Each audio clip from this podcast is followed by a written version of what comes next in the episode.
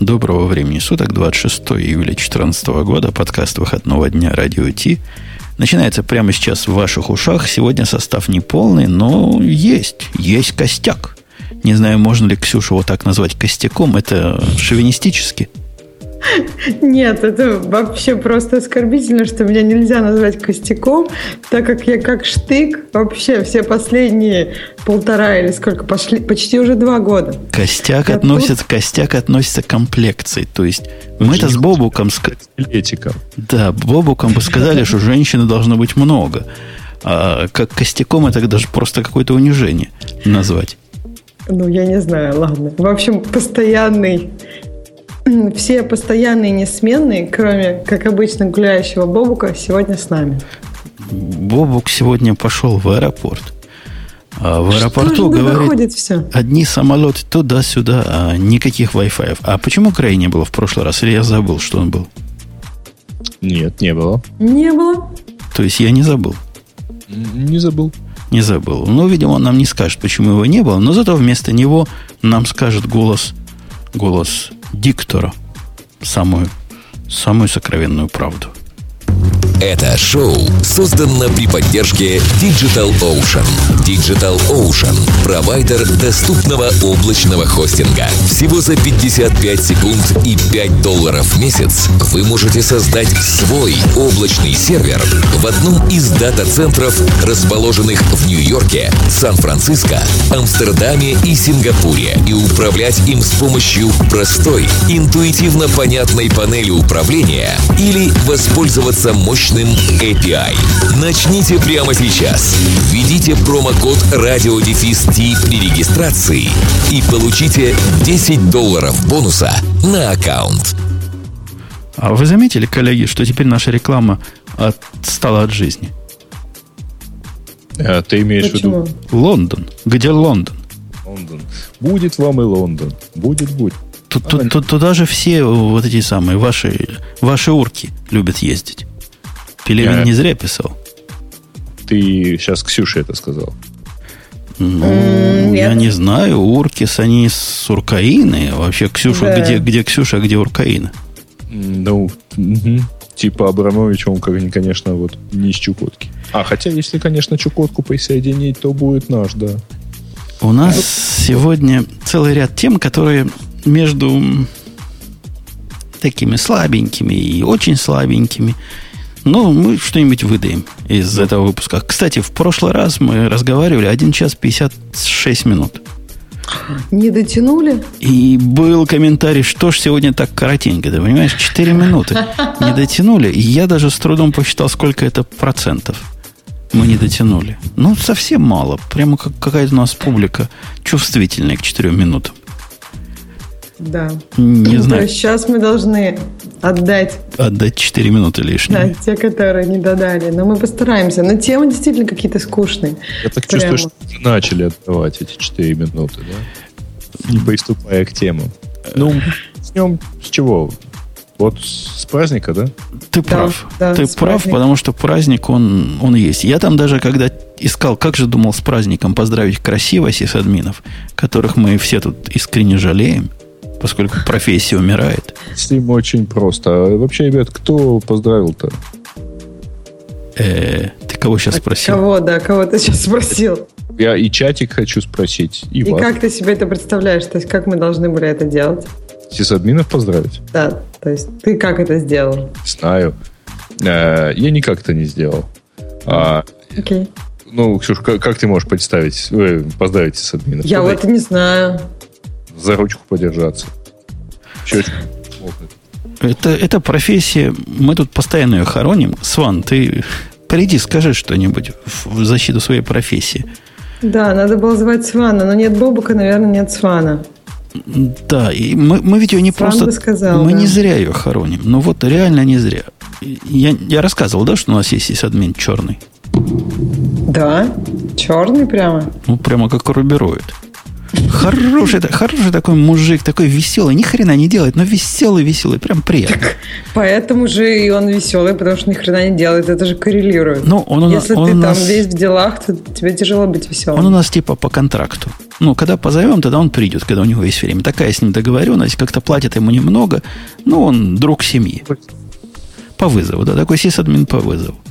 И вот с тех пор, как я пришел в эту контору, сисадминство как явление стало...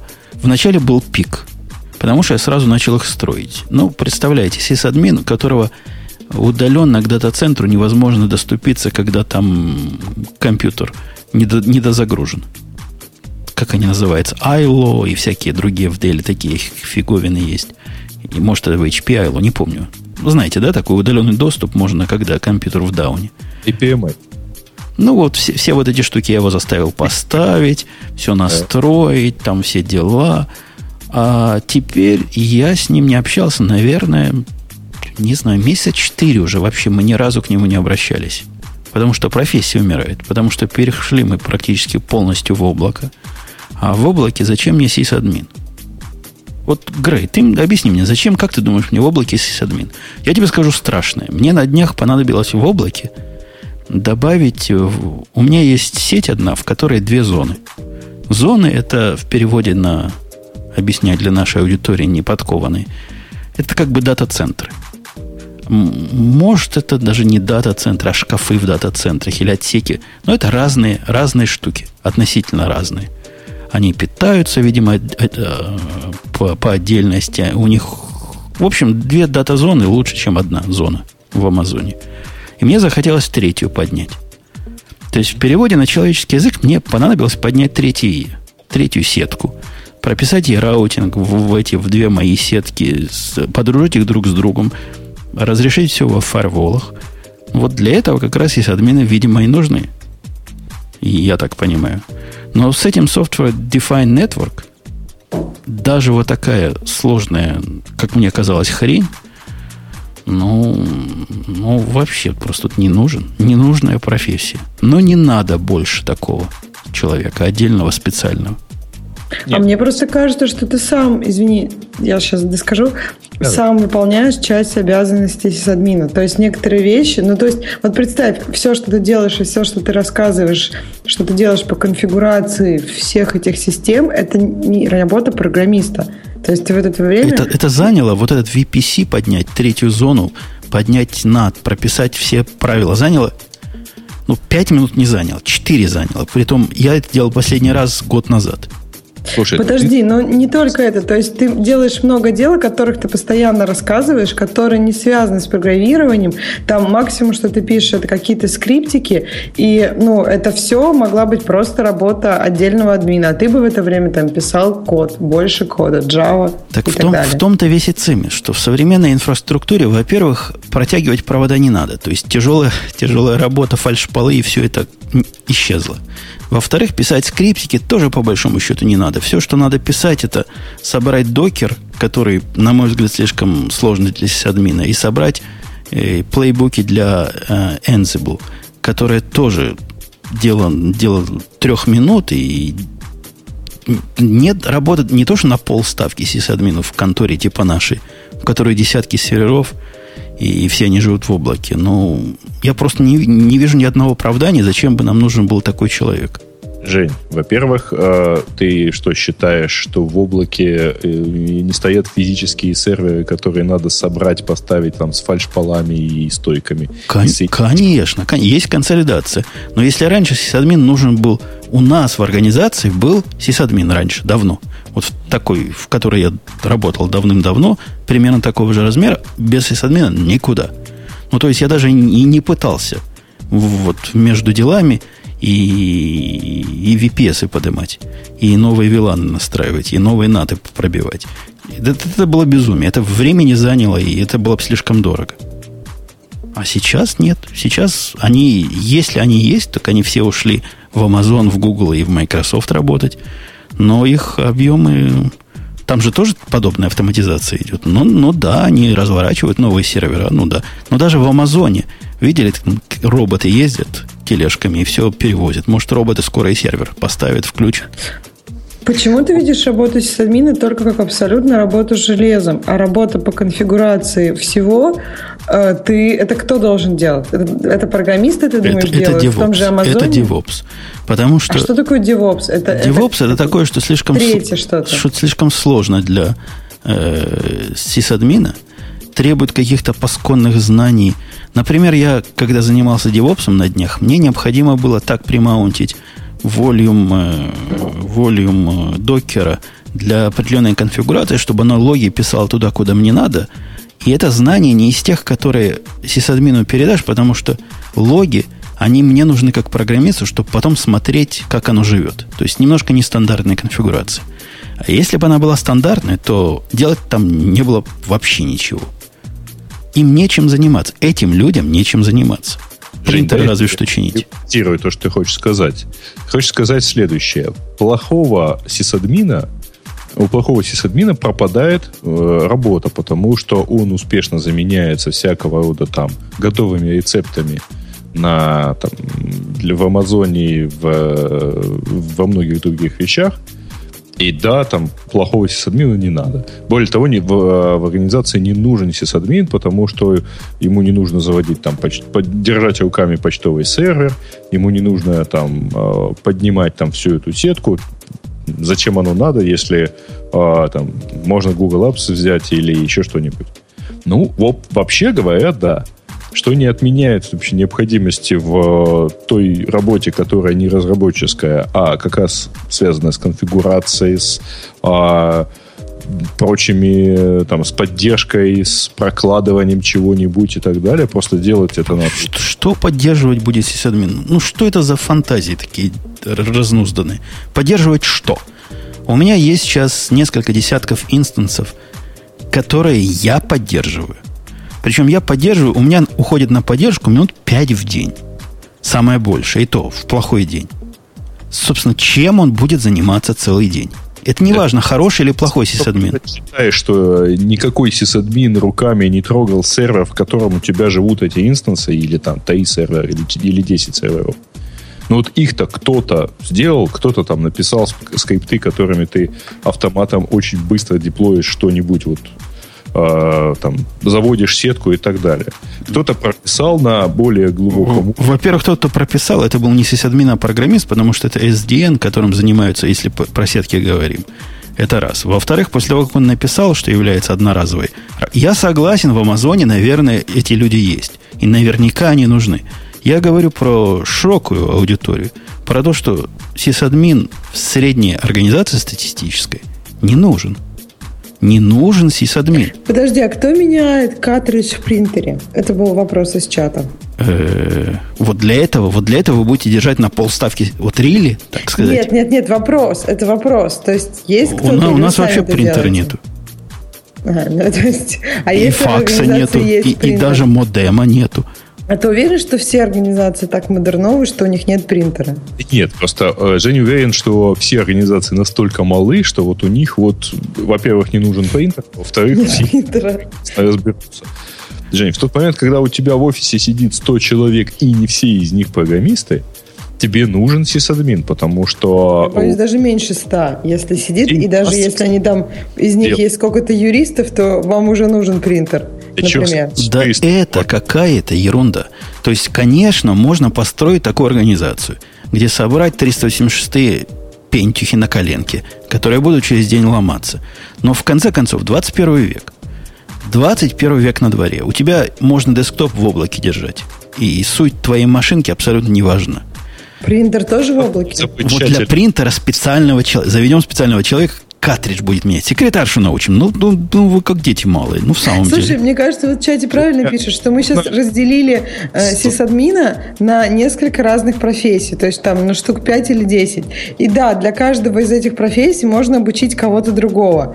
Какие-то профессии нужны только в больших компаниях, как там Amazon, там в Digital Ocean, я думаю, есть такие специальные люди. То есть, но какие-то из этих задач нужны в более мелких организациях.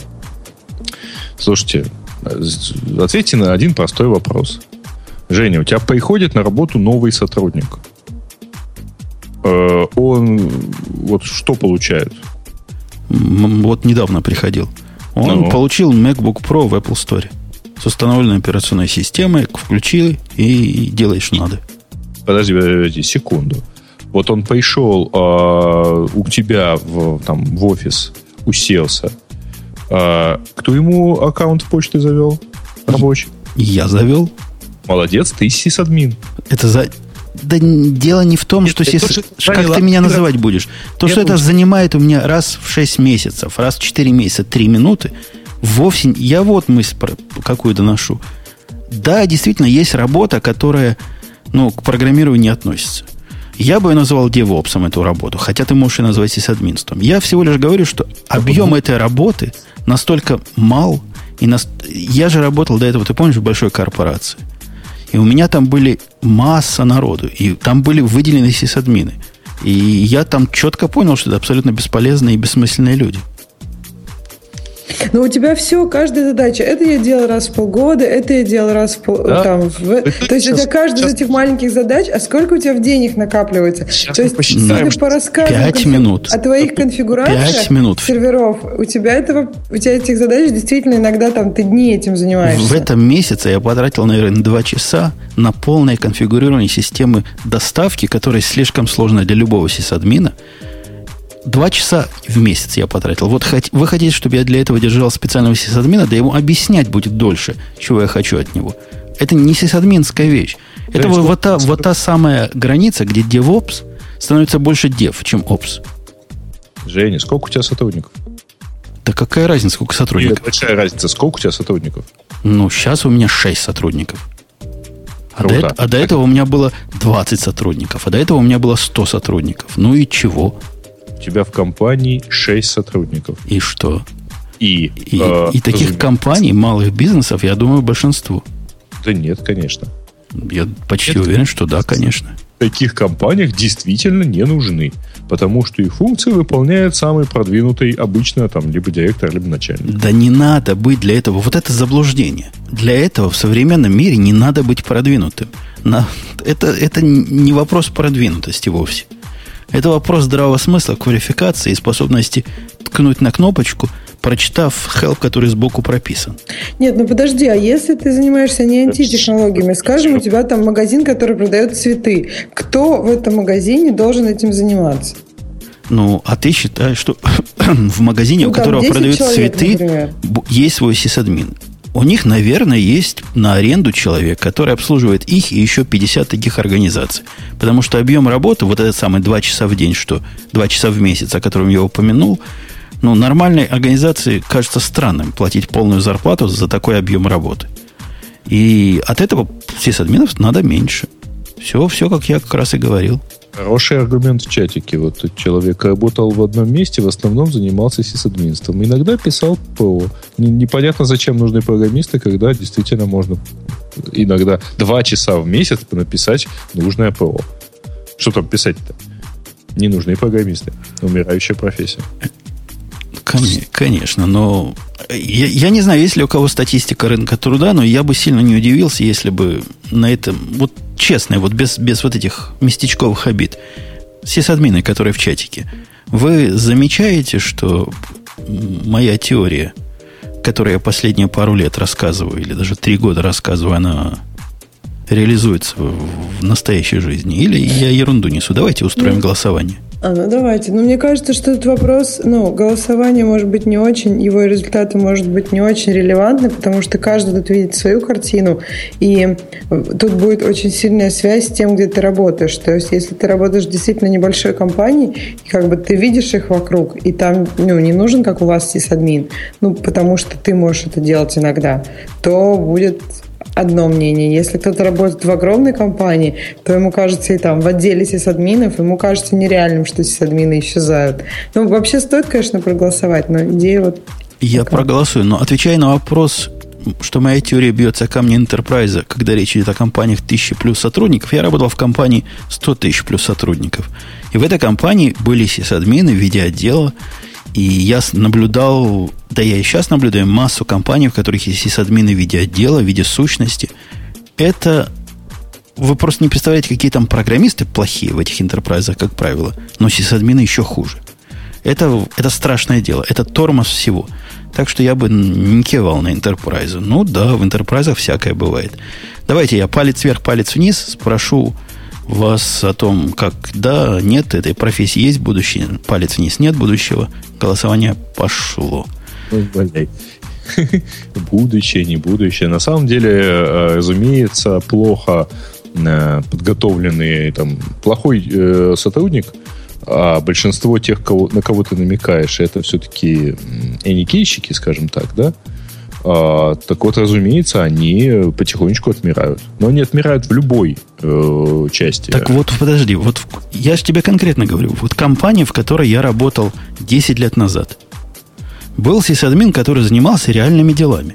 Реальные дела были, он, он сиски там умел, он провода умел, он ходил в дата-центр следить за серверами, он настраивал, чтобы нотификации были, когда диски падали. Это была работа, которая понятная, и которую я не мог сделать за два часа в месяц между другими делами. И экономически это была понятная ставка. Понятно, за что ему платят. Сейчас в компании такого же размера этот человек просто не нужен. Это а все, что я говорю. Циски? Нет, да, конечно. то есть вы Даешь... не пользуетесь цисками? Конечно, мы не пользуемся цисками. Человека ровно в одной компании очень специфической, которая активно ведет, там, например, разработку, у которой много серверов было, а сейчас много инстансов, за ними надо, надо было физически следить, сейчас за ними не надо физически следить. Но в действительности сисадмины в массе э, компаний занимаются, вот, э, извини, там, конфигурацией рабочих мест сотрудников, которые не будут заниматься этими самосто... этим самостоятельно, а занимаются там вопросами информационной безопасности. Это, вообще говоря, тоже где-то сисадмины. Там, с, э, сгенерить сертификат для авторизации Wi-Fi сети, к примеру. А, они занимаются там локальной сетью, которая все равно физически должна работать. Там, если в компании 50 человек, им нужно поставить там какой-то роутер и хабы, и свечи разложить. IP-телефонией они занимаются. Это все надо делать. А тот факт, что у тебя 6 человек действительно общаются между собой по сотовому, ну, у них для звонков сотовые телефоны, и они пользуются одной точкой Wi-Fi там, а, и все им хватает, ну, извини, это не аргумент. Это аргумент, потому что раньше им не хватало, а теперь им хватает. Я всего лишь эту простую мысль хочу донести. И лет, это тенденция. Подожди, 10 лет назад... 5, даже 5 лет назад сидел, хватало. Когда у меня в офисе сидело 6 человек, нам не нужен был сисадмин. А роутер локальной сети я вообще сам сконфигурировал. Ты, ты, конечно, красавец, но 6 лет назад у меня было те же 40 или 50 или 100 серверов, которые необходимо было за ними холить или леять. И без сисадмина это сделать было невозможно. И я, я, собственно, не понимаю, о чем, о чем мы спорим. Ты, ты говоришь о том, что что? Что они мне нужны, но я не понимаю? Или они мне не нужны? Были нужны, а теперь не нужны, но это не является признаком умирания не нужны тебе лично, ничего не означает относительно того, что профессия вообще умирает. И, и они, они мне не нужны были и в большой компании, по большому счету, потому что все, ж, да, вот всей моей группе они были тормозом, чем, чем помощью. Ну да. И этот процесс просто от нужно до не нужно на глазах продвигается в красную же зону, где в конце все по домам. Я, собственно, хочу посоветовать, поздравить их всех с праздниками, посоветовать, займитесь чем-нибудь другим. Есть масса интересных работ. Станьте, я не знаю даже кем, каким-нибудь деплоймент инженером. Двигайтесь в сторону DevOps. Мне кажется, просто, как обычно, если ты очень хороший специалист, то есть если ты очень хороший сисадмин, то ты уже, наверное, двигаешься в какую-то сторону DevOps или еще какой-то специализации. Ты же согласен с тем, что в больших компаниях а там Amazon, где огром... ну или в дата-центрах, все-таки нужны будут люди, которые это делают? Ты шутишь, что ли? Женя никогда не согласится, что где-нибудь... Да я, конечно, согласен. И я это уже повторял. Я просто ну говорю вот, я о говорю, рынке. Понимаешь, рынок, туда... Нет, когда у тебя есть три компании, где ты можешь трудоустроиться, это вот на Хабре была статья чувака, который выучил Аду и хотел разрабатывать для, для самолетного бизнеса разные программы. Он говорит, да, реально есть 10 мест во всем мире, где вот эти знания можно применить. Но нас всего двое, да? Разрываемся. Больше ада, да. В общем, вот такая вот, как с программистами на АДе, будет и с админами. Уже есть такая ситуация. Хотя то, что люди пишут мне, что они не согласны полностью, и пишут в основном сисадмины, а по голосованию 55% против меня, но 45% за меня. То есть 45% нашли в себе силы согласиться, что Нет, не все хорошо. 45% точно не сисадмины, наверное. И рассказывают мне разные, что security, да, все эти есть, да, в банках наверняка будет работа, но я ведь говорю, ну, как вам это еще Ты понять, что просто становится меньше... Меньше бы, мест, область, где они нужны, да. как постоянные Пусть, работники. Так, чтобы Женя все-таки согла... чтобы с Женей все-таки согласились, да? Ты это хочешь как-то придумать? Нет, нет, нет, нет. Нет, я, я не это хочу сказать. Я хочу сказать, что им за ум надо браться. Согласие. Так всем надо браться за ум. Это же для всех хороший совет. В общем, да, сисадминов с праздниками. Мы, с праздником мы вас очень любим. А браться за ум надо всем. Но сисадминам тоже. В противовес теме, о которой я только что говорил, что все уходит в облака, и в облаках все прекрасно. И сисадмины там уж нужны как э, зайцу стоп-сигнал, и телеге пятое колесо, и, Ксюша, еще какую-нибудь поговорку русскую народную. Кобыле Кобыле хвост. Третий, третий хвост. Второй хвост еще ладно, можно. Лицо. Э, козе баян. Вот. Козе баян. Вот. Вот все эти ненужные люди, мы казалось нам. Потому что облака прекрасны. А 8, 8 или 6 процентов упал Amazon после публикации квартального отчета. По-моему, 6. 6 процентов. Так Apple же всегда падает после. Это же не так все сильно. Это, ребят. Да, все всегда падают. Все всегда, э, даже если оправдывают и превышают ожидания, все всегда падают, потому что до, э, потому что растут перед этим. Угу. То есть это такие качели, и я вот когда следила за отчетами Apple, они всегда падали после этого, так что смысла там расстраиваться нет. Даже когда они продали рекордное количество айфонов, они все равно упали.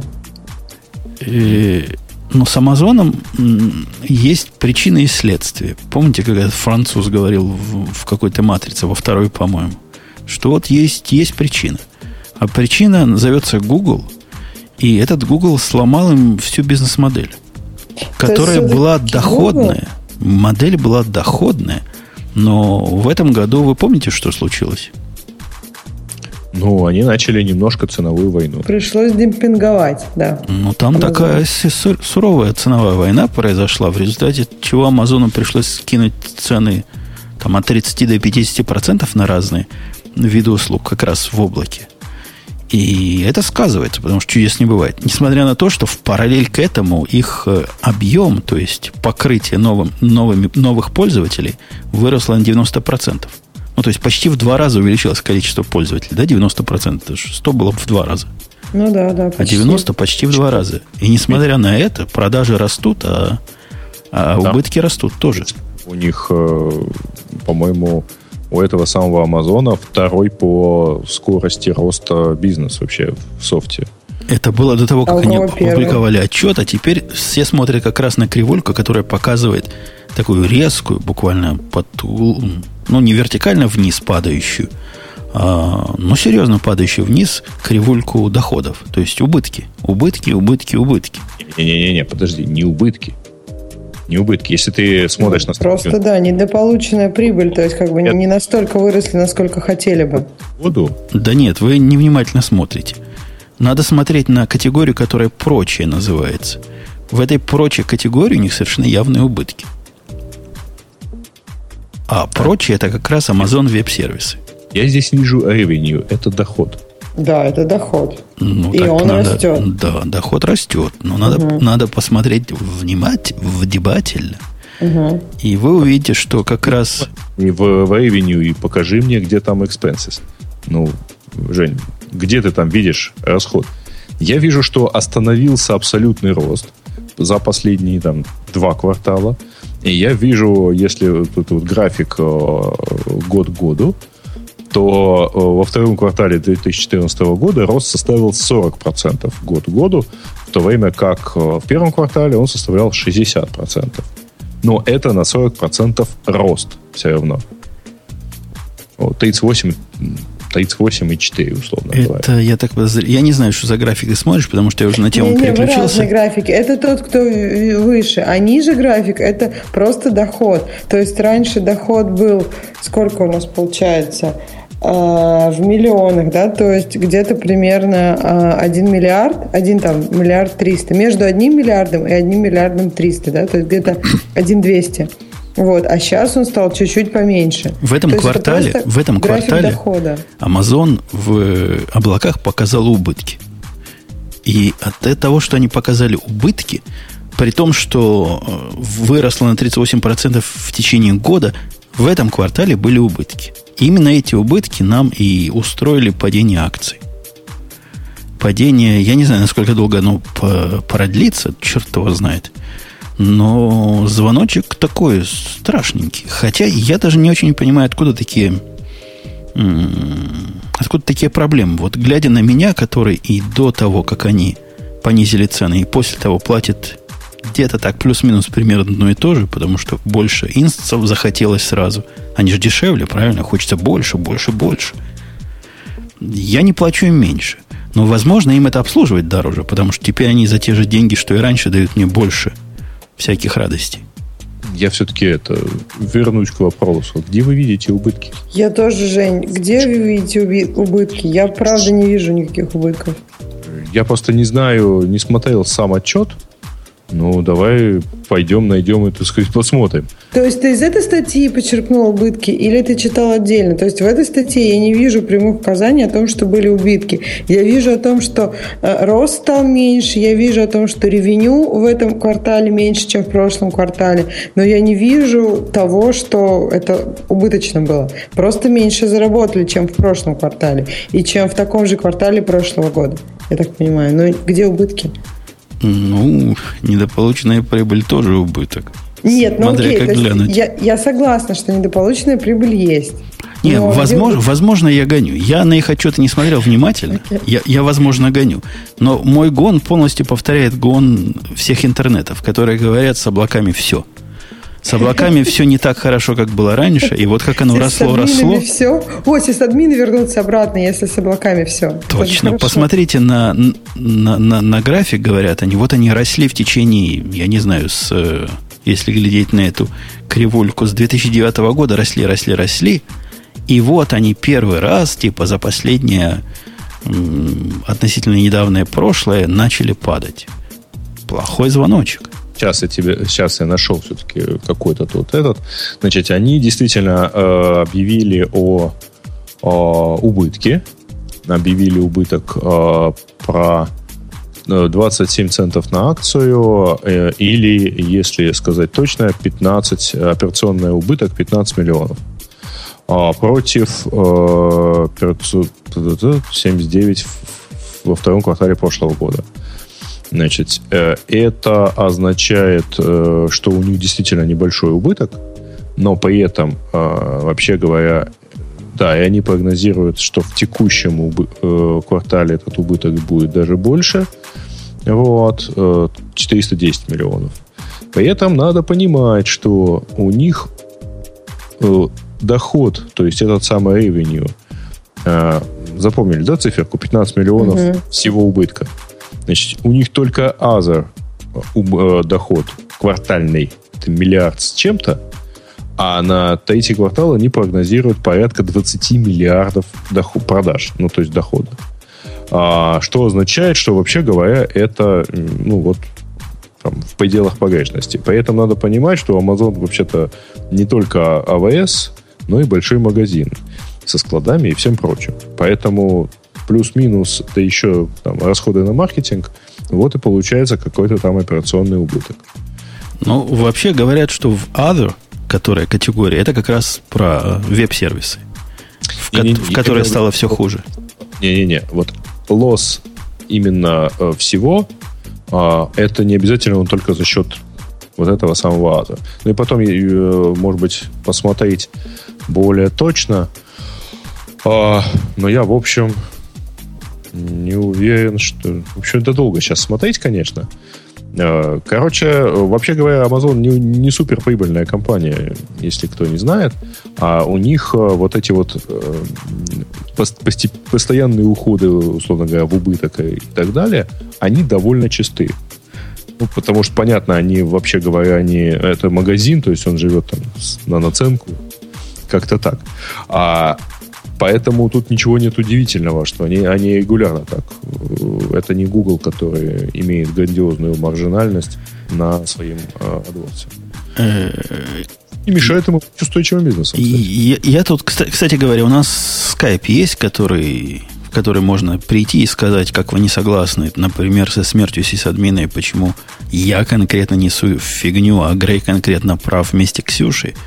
Можете прийти соглашается. Не, ну... Можете прийти и сказать?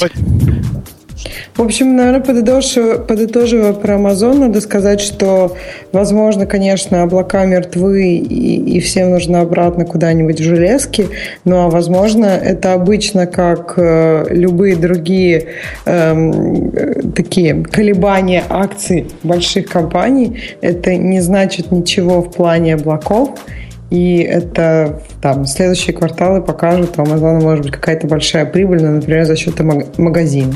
Ну, то есть тут все очень сложно, сделать какие-то выводы по просто потому, что у них какой-то убыток в районе погрешности, наверное, рано.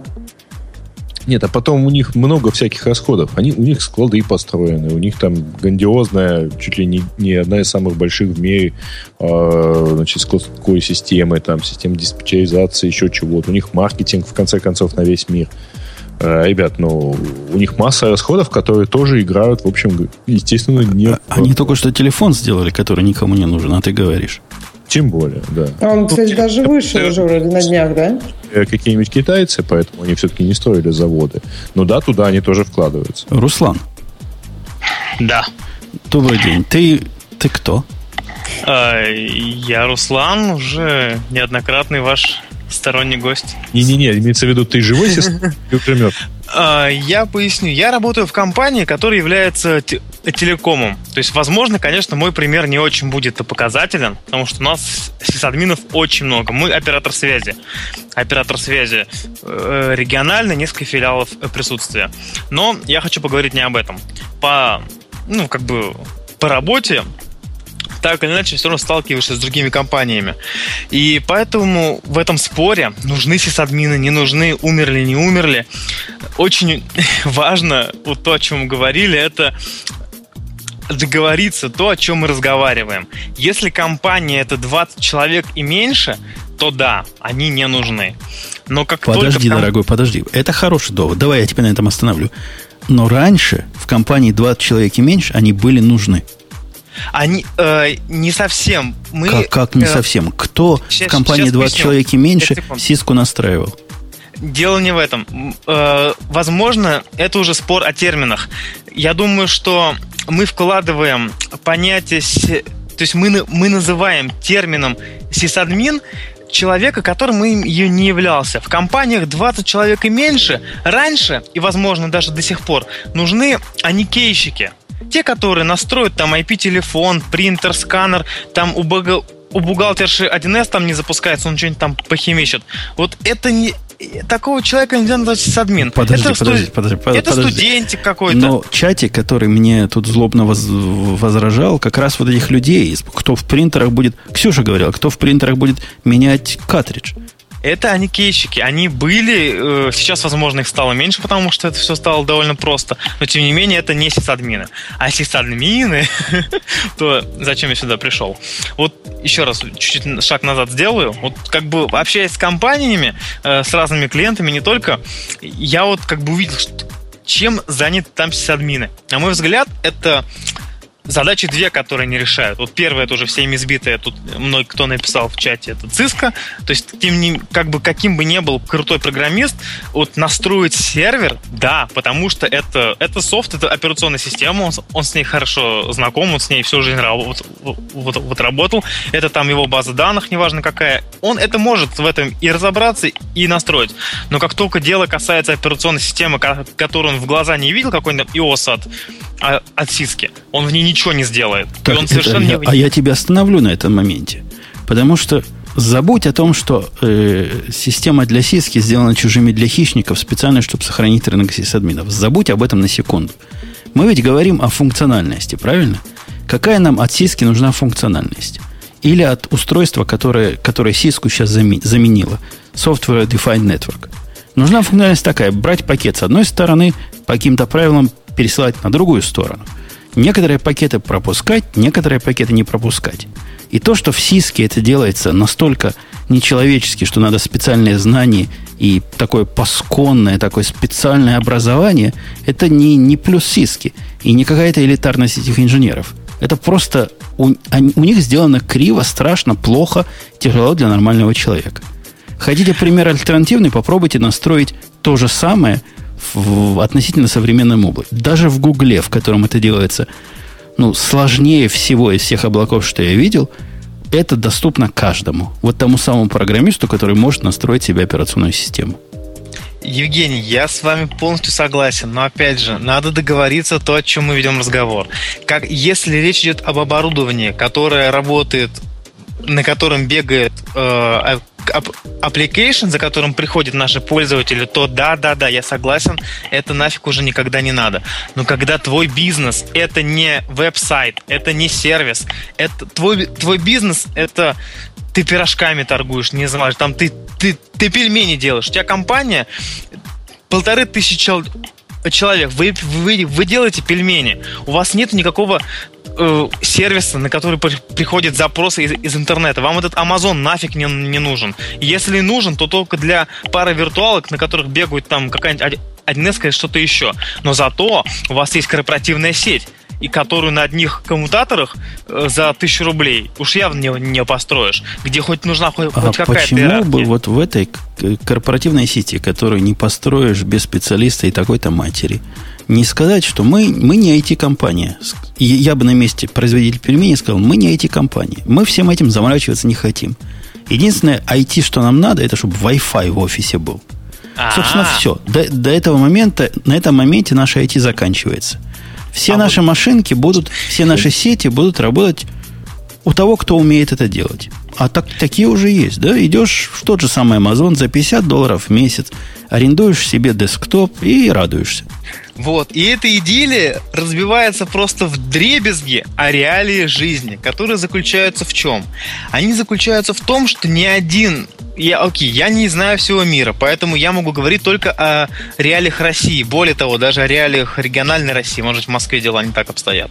Но, а, опять же, в свете принятых недавно законов, э, ни один э, здравомыслящий у нас директор не захочет, чтобы его база 1С, не дай бог, где-то была в у, у кого-то. И речь даже не о речь даже не об Амазоне оно должно быть здесь рядом. Вот рядом у него стоит в коморке. Это одно, но сейчас я не, даже не об этом хотел сказать. Второе, очень широкий рынок в России, и он действительно так вот имеет, скажем, тенденцию к тому, чтобы его покупали и так далее. Это куча софта из серии, как это называется, device lock, вот вся эта вот катавасия, когда человеку дается корпоративное устройство, на котором там вообще шаг влево, шаг вправо, прыжок, это вот расстрел, и вот это все дело надо кому-то поддерживать, и это явно не, не, не программист. Да, конечно, конечно, я себе представляю, допустим, станки с ЧПУ как какие-нибудь, Наверняка там нужны техники, которые умеют их перепрошивать. Я, я даже не спорю. Наверное, этих техников можно сисадминами назвать. Это все есть. И наверняка в телекоме сисадминов работает дофига. Но та работа, которая у них была раньше в маленьких компаниях, в обычных компаниях, типа моей, по-моему, не компенсируется ростом облаков. Вот от этого я и заключаю факт умирания и тенденции к умиранию этой профессии. Они не умрут полностью. Конечно, их не заменят роботы. Конечно, там будут люди, они будут продолжать тянуть свои провода и настраивать свои любимые, но не человеческие сиски. Да, я с этим не спорю. Я не утверждаю обратного. Но их, вот у нас, допустим, в том же самом Чикаго откроешь э, сайтик про работу. Кого, кого, ищут в, кого ищут в работу? Программистов ищут в конторы, в которых относительно маленькие конторы. Там 10 человек, 100 человек, 200 человек. Это большинство контор, которые в нашей области занимаются производством софта. Этот рынок горяч. Бери не хочу.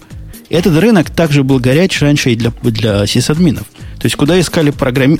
пяти программистов, туда искали одного сисадмина. Сейчас такого нет. Это я, вот такая, я, такое наблюдение жизни. Это, я вас понимаю. Но да. Значит, давайте я все-таки скажу, ребят. Во-первых, вы, вы, вы опять считаете, э, ну, как-то все-таки... Э, да, конечно, какая-то часть функций, которая ушла сейчас в облака, она э, раньше выполнялась с админами. Ну, то есть сисадмины держали серверы, сисадмины чего-то там еще делали и так далее. Что-то компенсируется э, там, улучшенным э, каким-то там софтом, э, готовыми к более-менее серьезному использованию э, там, условно говоря, Wi-Fi точками. Ну, то есть их сейчас легче развернуть и, и сразу беспроблемно ими пользоваться, чем там 10 лет назад, когда там все равно надо было мануал читать и понимать, куда идти. Но это не означает, что вот вообще все операции, которые, что вообще вот в жизни рядовой компании небольшой, нет места сисадминства. Есть. Хм. Если нет выделенного сисадмина, это означает, что эти функции делают кто-то или все вместе как-то. А, ну, извини, Женя, если у тебя э, в офисе э, упадет Wi-Fi или э, там отрубится внешний интернет, правда кто-то должен позвонить э, Аплинку и спросить, э, доколе и в чем, собственно, дело? То, что это делаешь ты, это означает, что, ну да, ты в этот момент сисадмин. Да не буду я этого делать. Во-первых, он ни разу не падал. И держать по теоретический сценарий, а если модем от AT&T упадет, что мы будем делать? Сисадмина, который точно так же позвонит провайдеру и скажет, пришлите срочно человека, у нас бизнес тут загибается без вас. Ну, это странно. Кроме нет, того, как, как тот же самый Пелевин писал, все продвинутые профессионалы работают на дому. Жень, э, сами себе эту проблему. Да, управляют летательными аппаратами. Меня тут интересный эксперимент э, по наводке чата я провела на э, хх.ру. Эм, в общем, я, мы, я искала системный администратор и программист. В общем, системных администраторов вакансий нашлось 157. По-вашему, сколько нашлось вакансий программистов? При абсолютно тех, тех же ключевых словах, вот только, только я поменяла системный администратор на программиста. 1570. 937. Ну, то есть отношение не один к пяти, как ты говорил, когда-то раньше было. Отношение, конечно, сильно изменилось. Ну, то есть, ну, нет, даже не сильно, кстати, один к шести получается. К шести. Ну, то есть, наверное, оно медленно движется все-таки туда, куда ты и говоришь. Когда-нибудь оно будет один на десяти, наверное. Руслан, а ты сам из этих, которые, из тех, кто спрятался за дверь? То есть, ты, нет, ты из я разработчик. Нет, то есть, я, то, я а тот что ты их защищаешь? Ты же наоборот нет. их должен пинать. Это же самые, самые, самые ненавистные гады. Нет, я, я поясню свою позицию. А, меня коробит сколько не аргумент, точнее не аргумент, сколько не, сколько не суждение о том, что сисадмины скоро будут не нужны, а сколько то, с чем вы это связываете. То есть я бы не стал говорить, что вот расцвет облаков именно поэтому та-та-та-та-та-та. Это как вот влияние э, средней температуры на популяцию пиратов. Да, есть тенденция, но я не я Подожди, бы не стал. Мне, мне, кажется, мне кажется, связь прямая. Я привел конкретный а пример. Мне... Раньше для того, чтобы мне в свою, свою несчастную стойку из 10 серверов добавить новый сервер, перекинуть новый VLAN, связать это с другим дата-центром, с каким-нибудь, чтобы BGP еще был, чтобы они как-то падали. Но это, это же неподъемная работа была для ну, человека такая... неквалифицированного. Сейчас ну, этой работы работа... нету. Сейчас этой да. работы нету сколько... Да, такая работа, наверное, не касалась компании, где 5-6 человек. Почему не касалась? Не, ну если компания продает пирожки, не касалась. Но я говорю о бизнесах, которых, которых много. И профессия программистских бизнесов, и вот эти сайтики растут как грибы. И нормальные сайтики, даже если они, не знаю чего, авиабилеты продают, они должны быть резилент достаточно. И им все эти проблемы были просто знакомы вовсю. Раньше. Что я вам могу сказать, ребята? Вы приводите в качестве примеров а, э, такие вещи, что вот раньше у меня было 10 стоек с серверами. Жень, ну извини, сколько компаний в мире или даже в одном вашем Чикаго а, имеет 10, 10 стоек серверами. Да бизнес, да и у меня нет статистики в кармане, но я просто удивляюсь с вас. Бизнес, где каждый делает себе веб-сайтик, и этот веб-сайтик чего-то такое творит, а за веб-сайтиком какая-то инфраструктура хочет не хочет бежит, это, по-моему, в нашей программистской деятельности самый растущий бизнес. И продуктов этих, и стартапов этих, они как грибы вырастают. Чего вы? Вы думаете, что пирожки, рост пирожковой продукции и промышленности выше, чем рост производства веб-сайтиков? Да ничего подобного. Я думаю, что э, рост производства веб-сайтиков потихонечку э, помрет, потому что, ну, то есть там роста этого такого нету, потому что, вообще говоря, веб-сайтик каждому отдельному пирожковому бизнесу вообще не нужен. Ему важнее, извини, как э, одному ресторанчику в Нью-Йорке, важнее, чтобы у него правильная информация о нем была в, э, в там. Да понятно, но, но не растут ресторанчики, а бизнесы, которые делают сайтики, растут. Отвечая на вопрос, какое-то глобальное непонимание. Ферисков пишет, ты судишь по себе, если в компании нет такого универсального человека, то добавлять сервера в стойки проблема. Да я согласен, я то же самое говорю. Добавлять сервера стойки проблема. Даже если есть такой универсальный человек. Но не надо больше добавлять сервера в стойки. Не надо больше этого делать.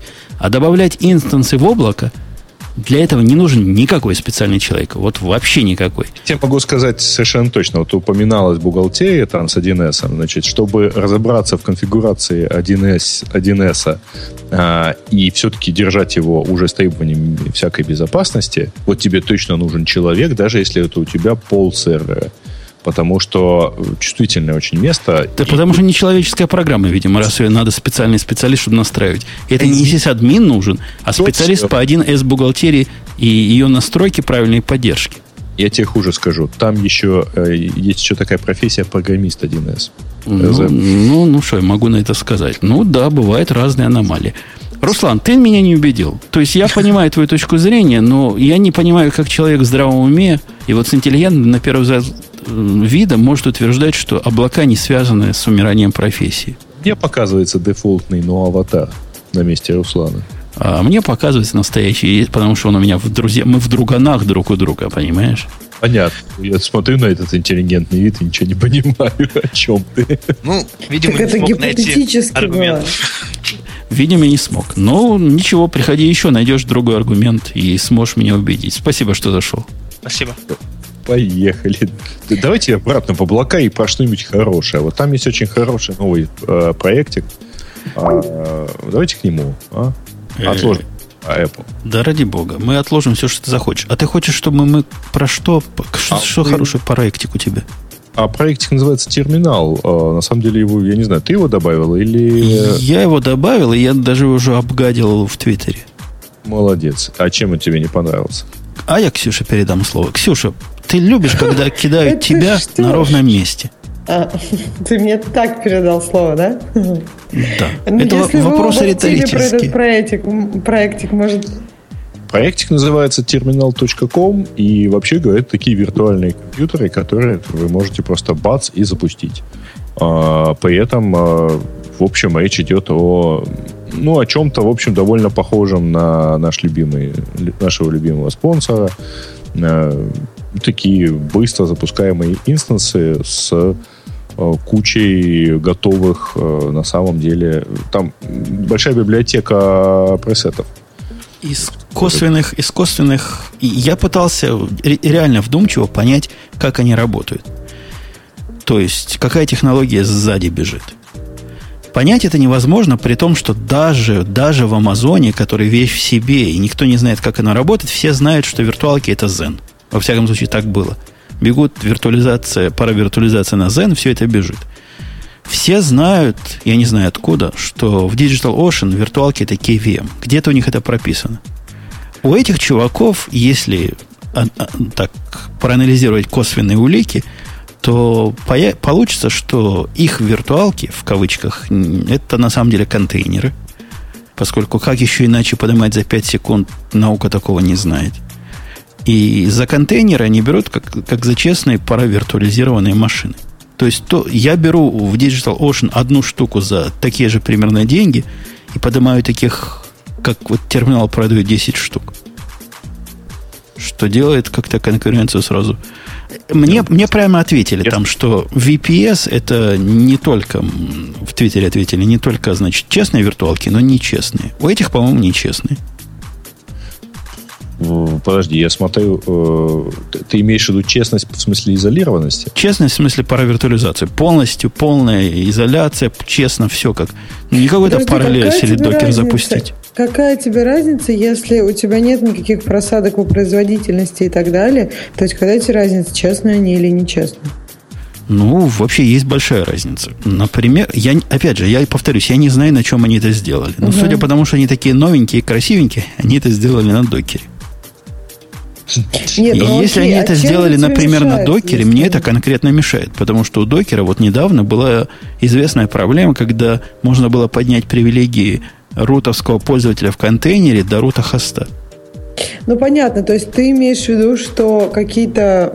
Ну, Я имею в виду, что уровень isolation, вот этой изоляции и ну, закрытия э, контейнеров пока оставляет желать лучшего по сравнению с полной виртуализацией.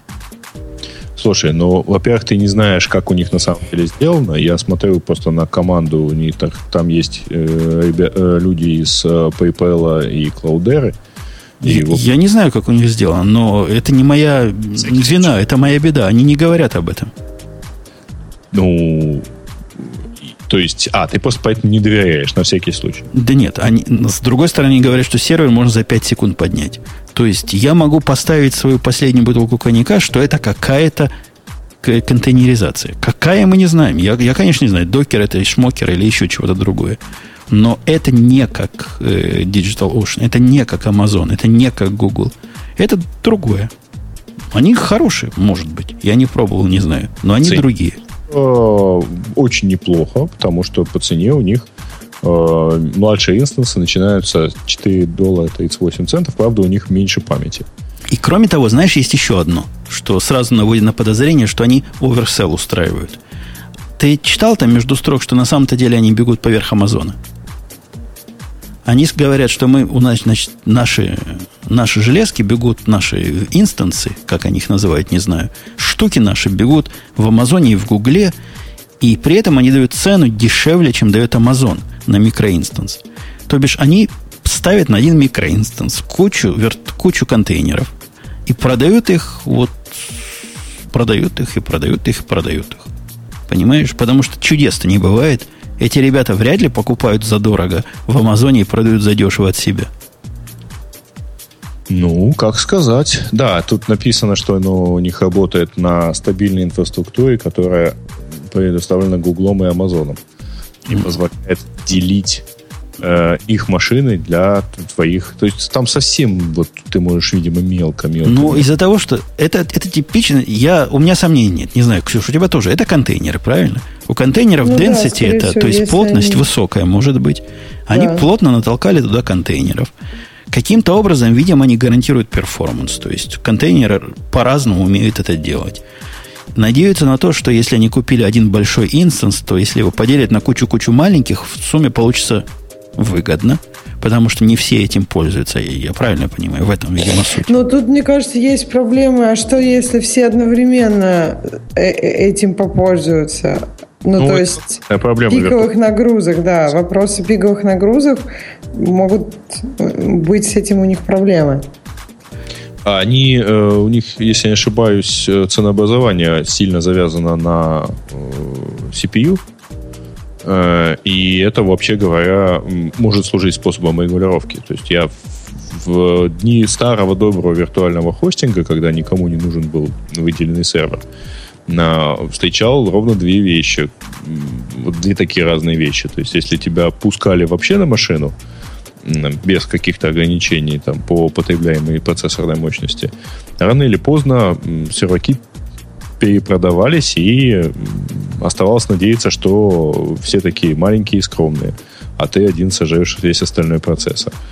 А, а были те, которые гарантировали, что такого не произойдет, но при этом брали деньги за процессорную мощность. А получалось дороже, но гораздо надежнее. Поэтому, может быть, они таким образом и выстроили и тарифы свои. Ну, ну, наверняка. Ты понимаешь, они про ресайз говорят, про то, что можно динамически выделить ресурсы всему этому. То есть, да, у них, видимо, контейнеризация, которая позволяет управлять ресурсами плотненько и аккуратненько. На питоне написанное, судя по тому, что они ищут программистов на питоне, я смотрел. Подожди, ну уже же написанное, зачем им еще программисты на питоне? Чтобы еще дальше писать. Программисты это, Нет, это не сисадмин, они всегда нужны. ищут. Они же там ищут, вы должны быть, вы должны уметь все от там JavaScript до питона, и вообще вы должны быть приятными и все такое. Ну, то есть у них там очень невнятно, что они ищут. Я тоже думала, что, может, это поможет как-то понять, что они ищут. Они ищут, во-первых, JavaScript эксперта и как, ну, программиста общего характера, который с питона и PHP до Go и Node.js. Поэтому И судя по тому, что они говорят, что их максимальный scale-up это 32 CPU, то есть, видимо, у них вот этот тип инстанса как раз и используется, который с 32 CPU. Какой-нибудь C3, там, XX Large или еще что там, что сейчас вместо этого есть. Ну, не знаю. Они какие-то вторичные игры. Ты понимаешь, мне кажется, идея продавать контейнеры поверх известных провайдеров вторичная. Я не понимаю, поч- вот э, DigitalOcean я понимаю, чем они хороши. А чем эти хороши и зачем, как, как они могут кого-то привлечь, я не понимаю. Ну, да И посмотрим. вовсе не потому, что DigitalOcean наш э, спонсор. Потому что DigitalOcean делает свое. Они молодцы, они красавцы, они делают свои инстансы с предсказуемой производительностью, которая была до последнего времени выше, чем у подобных инстансов в Амазоне. SSD, все дела, понятно, плоская модель, все ясно. Вопросов нет. А эти, ну, не сказать, что паразитируют на Амазоне и Гугле, но живут их поверх, поверх Амазона и Гугла. Что Жень, человеку, который живет напрямую на Амазоне и Гугле, не очень понятно. Спроси у чатика, может быть, э, нам полезно? Ну, не у чатика, а у тех, кто нас Не, ну я, конечно, спрошу у чатика. Чатик, вам оно, как кажется, ерундой такой. Не, если полезно, то палец вверх. Если хрень, как я считаю, то палец вниз. Так, а чем Голосование пошло. полезно? То есть, допустим, у меня есть Amazon или Google. То есть, у меня есть докер. И чем мне вот это может быть полезно? И я тебе скажу, чем полезно. Если у тебя есть Amazon или Google, у тебя есть проблема, и есть докер. Проблема в том, что докер, по сути, и правильно мне написал один человек, вот я только сейчас начал понимать всю тонкость его высказываний, докер это очень низкоуровневая штука. Докер сам по себе это не сервис. Чтобы сделать себе вот поверх докера и Амазона вот такое, тебе придется затратить усилия. Понимаешь? Тебе придется за этим ходить, за это лелеять, это свои скрипты писать, то есть накручивать что-то верхоуровневое. А эти тебе Мгм. уже дают верхоуровневое как сервис. Говорят, ради Мгм. бога. Мы не волнуемся, какие у тебя там компьютеры. Было бы интересно, если был такой сервис, как сервис. То есть засовываешь туда кучу своих виртуалок, они тебе позволяют вот такие э, контейнеры создать прозрачно. Это был бы интересный сервис, мне кажется. Такой пас, даже не пас, Так они, а второго кажется, уровня. IaaS.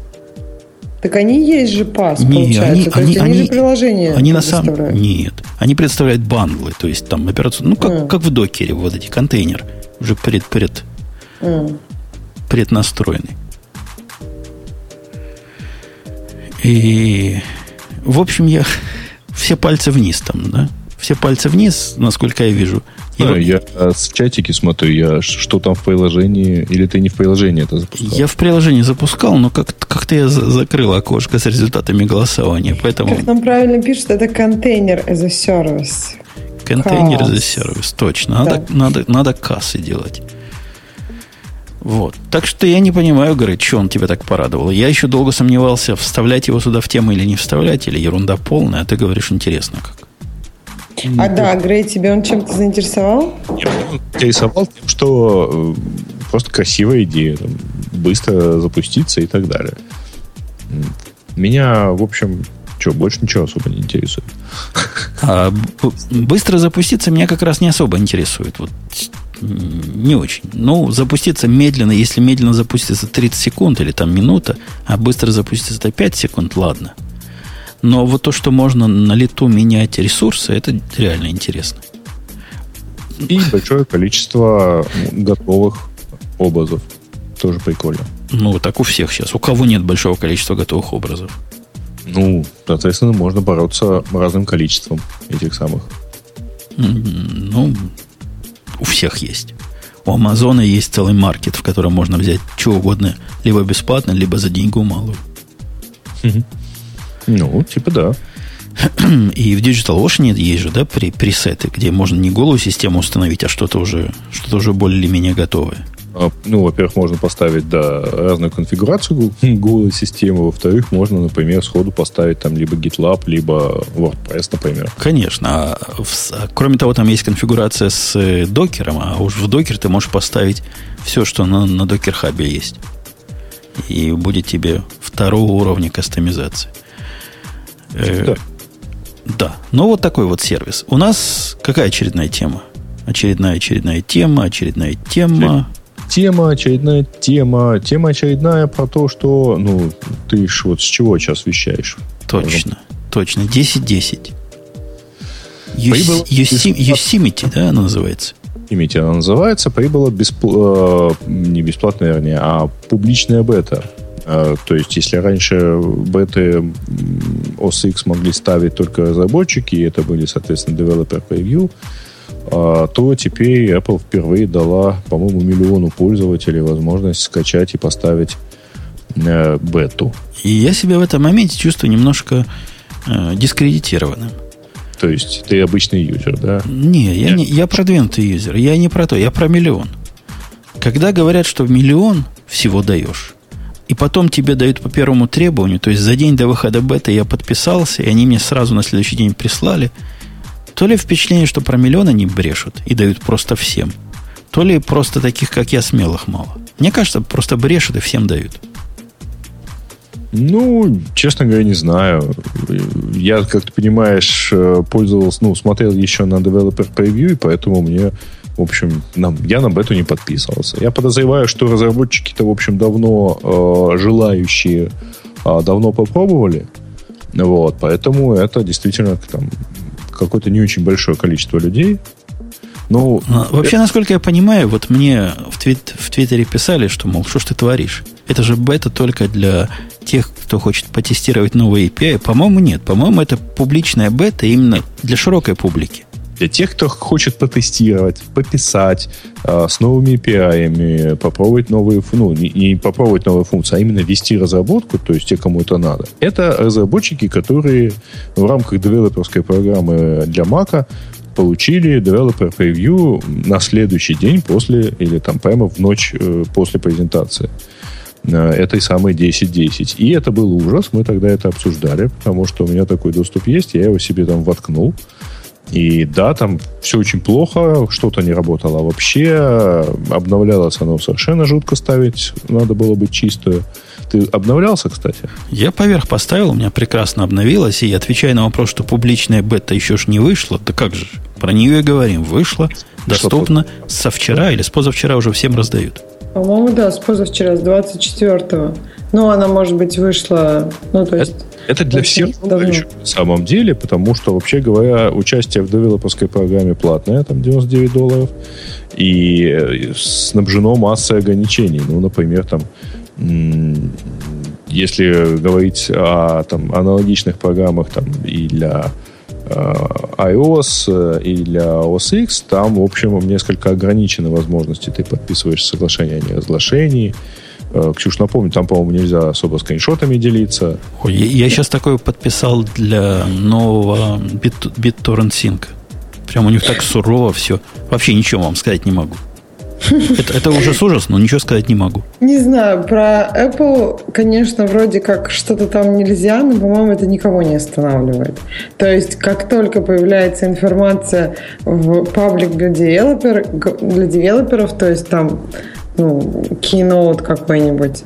Ну, Keynote, окей, он не паблик, а то, что после обеда, по идее, это когда девелоперские основы, ну, как бы девелоперские тонкости всего, что было на Keynote, это все также постится везде, и как-то это мало кого останавливает. А по поводу паблик беты, ну, мне кажется, что такие штуки скоро будут и для iOS тоже. Вообще, это паблик бета. Ты ставила ее себе, Ксюша? Я нет, я всегда ставлю только последний, который уже обычно э, выходит потом. То есть я его ставлю девелоперским превью, а он потом выходит. Голдмастеры. Как-то да, мне, мне, мне страшно, потому что у меня есть iPhone, который раздербаненный iOS 8 мне даже пришлось купить э, отдельный Power Stick, ну, то есть заряжалку, чтобы... Потому что он у меня садится. И такого раньше не было. И это кошмар-кошмар. Да, да да, кстати? Мне там все пишут, э, э, там, выключи скайп или еще что-то, но вы думаете, ну, то есть, как бы я действительно контролирую все приложения, я э, понимаю, что у меня происходит в телефоне, просто он действительно как-то беты, видимо, еще просто не прошли последние шлифовки. Обычно в последних бетах очень сильно, то есть они пишут, пишут, пишут, а потом в последних бетах фиксят очень много багов с, с перформансом, который, ну, с, с зарядом батареи, которые они наломали обновляли в начале. Ксюш, а скажи, пожалуйста, ты э, обновлялась? На iOS? С, iOS 8, да? Да. Ну, в смысле, я все беты проставила. Ну, то есть я поставила первую, потом обновилась до всех остальных. И ставя бету, ты тоже ставила обновление? Ну, ставя беты, как раз я ставила обновление. А, ну ты имеешь в виду... Да, я ни разу не вайпала полностью телефон. Mm-hmm. Вот э, попробую, кстати, это так сделать, потому что я на iOS 8 столкнулся с очень интересной штукой. У меня э, феерически пропадало, просто на глазах съедалось свободное место.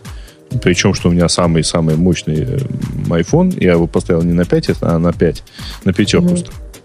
Вот. И он э, там, то есть там физически 10 гигабайт фотографий, всего доступно должно быть 56, там, ну, минус что-то, ну, минус фотографии, хорошо, минус что-то еще. А, то ли оно забит, то ли там что-то вот в результате обновления подвисает, там генерятся, может быть, кэш-логи в безумных количествах и так далее, но у меня буквально на глазах вот а, мне надо обновиться, а у меня там 700 мегабайт свободных. Через полчаса захожу, там 500 мегабайт свободных. Куда делось, и телефон просто лежит вообще. Отвечай, без... Перебивая тебя, отвечая Владу в Твиттер, который нам хитро прислал ссылку на доку, видимо, подозревая, что это как раз тот самый ответ на тот вопрос – как же высокоуровневый AIAS поднять вокруг докера, ты, Влад, э, ну, desperately wrong. Это совсем не про то. Это как сделать себе SAS поверх. Или PAS поверх. Да, PAS скорее поверх докера. Ну да, действительно, доку один из. Мы-то о другом говорим. Мы говорим CAS. У нас уже чатик придумал специальный термин. Это совсем про другое. Это совсем-совсем не про это.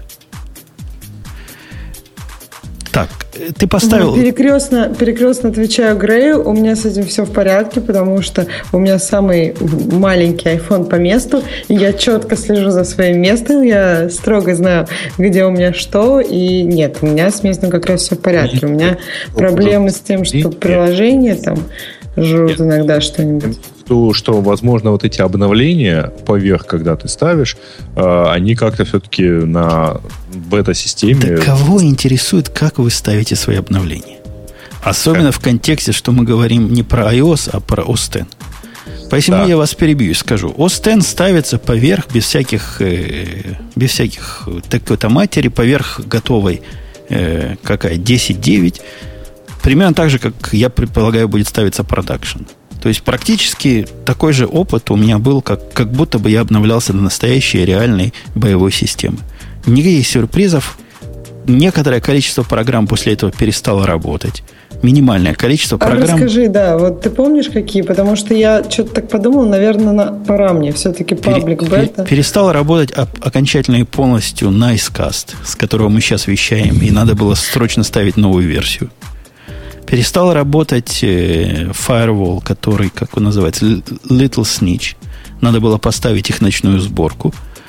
Перестал подниматься IntelliJ IDEA, который надо поставить Java 6 по умолчанию, потому что без этого она не поднимается и даже толком не говорит, почему не поднялась.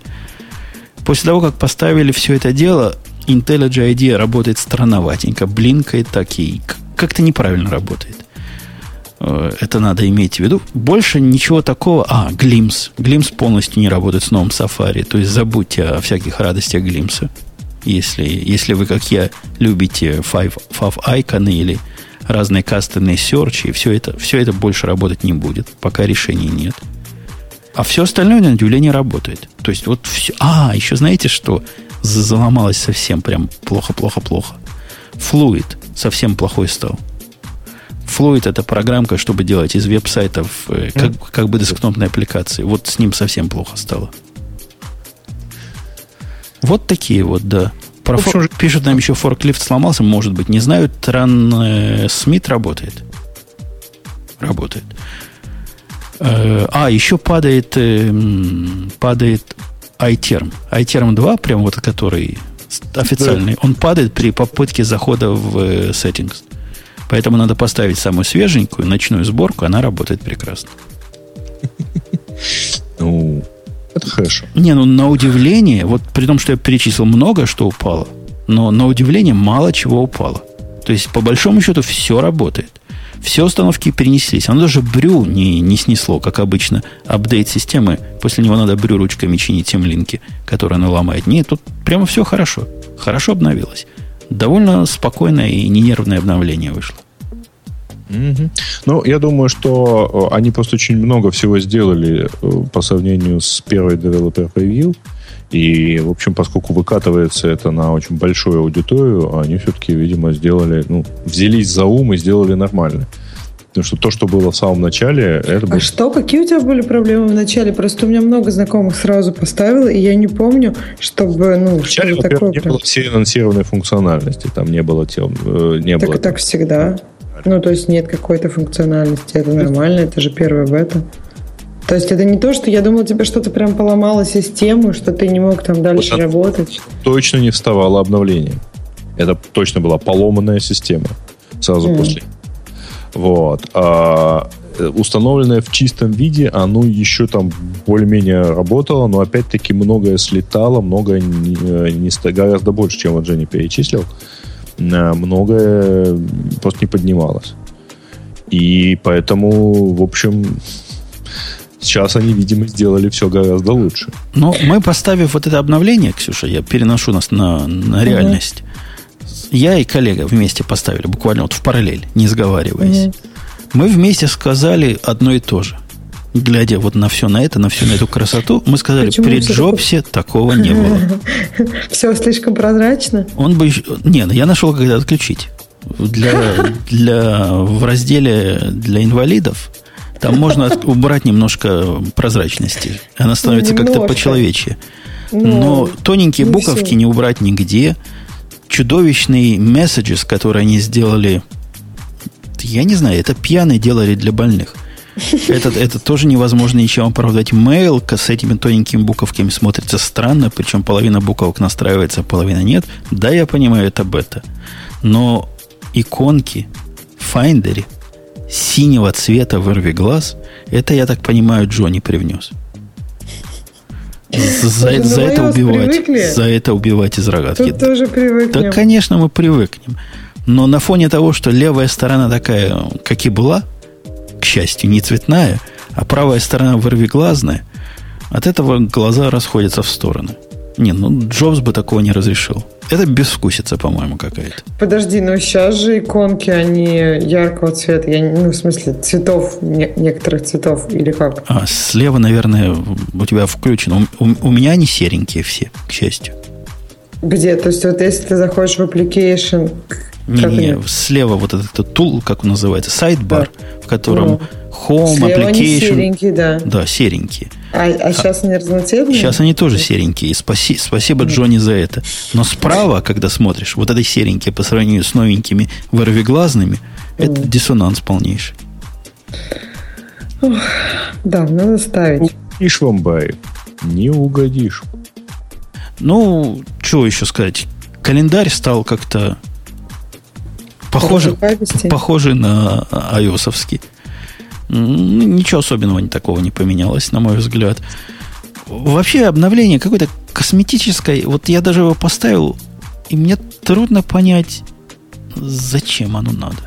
А Не, за- не зачем мне надо обновление, а вот этот бета не зачем. Бету я поставил не на основной компьютер.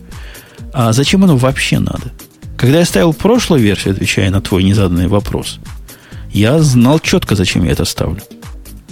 У меня были серьезные проблемы с тем, что управление памятью в э, Mountain Lion было такое же плохое, как и в Lion, даже еще хуже. И, и ужас, ужас, что было. Мне приходилось чуть ли не перегружать компьютер раз в месяц. Даже, даже чаще. Кошмар. Или ставить какие-то внешние приблуды, которые как-то с памятью пытаются разобраться безуспешно. Вот последняя версия 10.9 это решила прекрасно. Что в 10.10 такого? Почему? Ну, ну, какие-то сплошные понты исключительно понты, понимаешь? Вот вообще, кроме понтов, я ничего не могу найти. Сказать, что ну, вот это вау. Например, AirDrop, работающий между Mac и iOS, Continuity. Ну, то есть какие-то вещи, которые... А вот, кстати, как Notification Center неудобнее, чем дашборд? Ну, то есть ты пользовался вот этой панелькой, где там часики... Ну, ну я открывал пару раз. Как я ее раньше Нет, открывал так... раз в год, так и сейчас я ее буду, даже с калькулятором. Так, а сейчас ты можешь ее не открывать. По идее, ее вообще должны были убрать, потому что теперь э, все это есть в Notification центре. Ну, то есть вот в панельке, которая Notification центр. Ну, которая справа теперь... выезжает, правильно? Э, да, справа. Ну, вот я ее раз, открывал Нет. раз в год справа эту панельку. А вот та, которая слева была, то есть там дашборд, такие вот виджеты. Ты никогда ими не пользовался? Там погоду, например, посмотреть, календарь? Никогда. У меня всегда закрыт дисплей, да. так что мне не видно, что там на дашборде лежит, и я его всегда отключаю. Не-не-не, вот там есть такая... Э, э, если вот ну, у тебя есть рабочие столы, то самый левый рабочий стол – это такое место, где там погода, календарь, ну, часики. Ну да, ну да, переключаться надо, целое дело. Нет, да, никогда, а никогда сейчас, этим не пользовался. Сейчас вот это notification центре будет, то есть никуда не надо ходить. Ну, не знаю, да, если ты этим никогда не пользовался, значит, у тебя есть свои другие способы это все находить, и это не очень актуально. Табы Finder и Holmes уже были, ну, у нас уже были, ну что ты, ну, вот, я, тебя, я, я тебя прошу, они уже есть, да, не надо для этого обновляться, это просто нажми Command-T в существующей продакшн версии, и увидишь, что они уже были. Да, они, это, это фишка. Звонить прошлого. по iPhone с десктопа пока, по-моему, невозможно, потому что, по-моему, для этого iOS 8 надо, да? Да, я, вот, я вот только хотел сказать, что часть функций э, очень полезна, если у тебя при этом есть еще и телефон э, с, тоже с бетой. Э, ну, с бетой. Конечно, надо ставить бету. Да, ну, тогда у тебя действительно э, по, вот это подхватывание приложений у тебя срабатывает. Ну, continuity, да. У тебя под, срабатывает, значит, звонки туда-обратно, значит, прием звонков на э, десктопе и прозвон через э, моби... ну, с, десктопа с твоего мобильного. У тебя срабатывает общая э, история там и э, у тебя в Messages появляются смс а не только iMessage. Ну, то есть вот это все, да, хорошо вместе. Темная тема, которую многие ждут, и вот Холмс пишет, что он ее тоже ждет. Зря ждешь. Она абсолютно неюзабельная пока. Совсем не темная? Не, ее можно включить, но просто вообще никто не поддерживает. Ну, включить ее, и получается ужас-ужас. Сама система будет. Да, Почему? сама система темная становится, все правильно. Но все иконочки, которые у вас были в меню-баре, они будут выглядеть так, чтобы лучше бы не выглядели никак. Ну, я вам сейчас покажу картинку, как оно выглядит, когда вы переключаетесь в темную тему. Вот сейчас прям специально нажму. А ты куда будешь показывать? А я в чатик, чатик. наш выложу. Вот кусок тулбара, и вы скажете, что это хорошо. И вы скажете, если вы скажете, что это хорошо, я, я так и оставлю. Вот я уже вот сделал оплот. Мы можем специально сказать, что это хорошо. Вот, вот такое получается. Вот такое получается. Я в наш общий чатик послал. Угу. Эту самую дарк тему. Самый общий. Ну, ничего. Ничего, да. Можно мучиться. Дальше, Ух да. ты, какой кошмар. Вот. Это вот так вот она выглядит? Вот так она выглядит. Это да. вот темная тема? Это, это темная тема. Это не вне проблема, а проблема в том, что ее никто пока не поддерживает. Вот это все, что у меня так плохо выглядит, никто Нет, не поддерживает. Я, я считаю, что плохо выглядит и все остальное. Я считаю, что системные иконки, вот notification центр, батарейка, время, они все выглядят убого и по-разному. Ну что это такое? Вот даже все равно на остальных. Не-не-не, подожди. Э, notification центр выглядит более-менее, по-моему, нормально. Вот да, батарейка батарейка Никак. и флаги. Ну, флаг нормально как раз выглядит. Флаг нормально. Батарейка выглядит никак. Время тоже очень нечетко. Время, время это у меня не, не время. Это у меня от фантастикала. А, поэтому... поэтому время нечестное. А, может быть, как... А батарейка у тебя тоже нечестная? Батарейка у меня тоже нечестная. А, ну, в общем, да, все, кто нечестный, выглядят так плохо. Вот, да, системный выглядит нормально. А где вы батарейку так... там увидели? Там у меня вообще нет батарейки. Как батарейка вот после notification центра у тебя идет нечто на вот оно, оно настолько плохо выглядит, что вы даже не понимаете, что это такое. А Но это не батарейка. А, ну какой-то, ну в общем. В общем, естественно, никто этого пока не поддерживает, поэтому никто это еще не отрисовал. Э, ну, да. Хотя, наверное, там кто-нибудь типа э, а у кого это? У какого-то VPN клиента, по-моему, Viscosity была такая... И, по идее, Little Snitch у тебя должен, если это уже Night Build, поддерживать такую штуку, нет? Ну, ну, вот Little Snitch как раз, вот видишь, зелененькая и красненькая, ну, тоже трудно сказать, насколько это правильно. Нет, ну, хоть что-то. Ну, вот Нет, да, зелененькая и красненькая лучше. Быть не просто инвертированным даже, а по-новому прорисованным, поэтому, конечно, ему, ему там поддерживать и поддерживать еще по, по просьбе то же самое, что в белом, но я могу и в белом показать, не в белом. Я поставил Transfluent, он только в сером, который за mm? средний вариант. Но оно читаемо гораздо-гораздо более. Вот сейчас я вам покажу, как оно, как я его вижу сейчас. Вот, пожалуйста, то же самое, только для человеков. Но лучше ведь, да?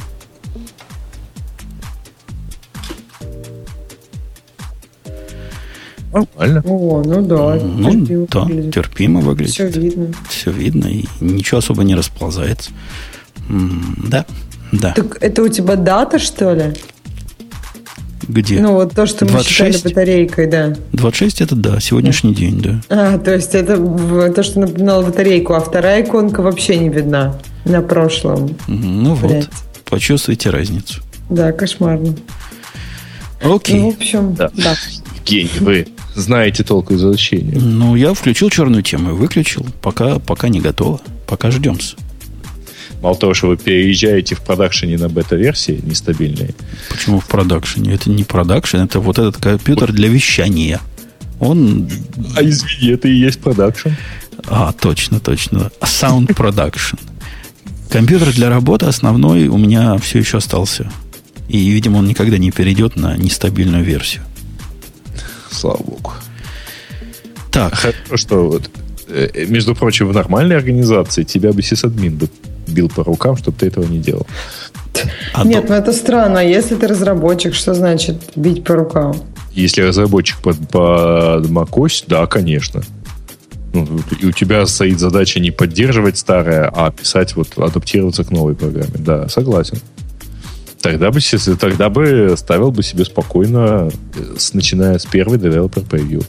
Но, я Но первую опасно даже разработчикам иногда ставить, особенно если тебе нужно сабмитить что-нибудь, например, в App Store, то если ты поставишь что-нибудь такое страшное, а первая бета, то, может быть, не получится у тебя ничего этого сделать. То ну, в общем... Те, те, кто говорят, что у меня в меню много финтифлюшек, то вы не обратили внимание, что в правой самой, вот второй справа, это как раз такая цепочечка, видите, такое звено изображено.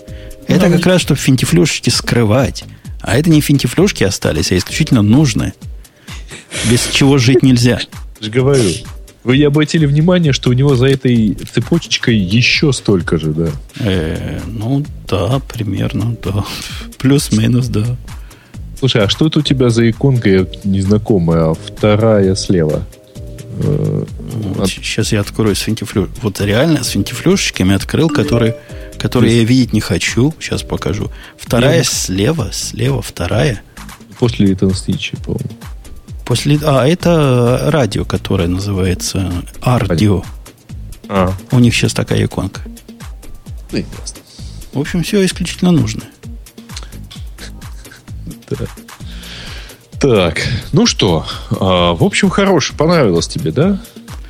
Ну, а ведь с тобой след... могло быть хуже.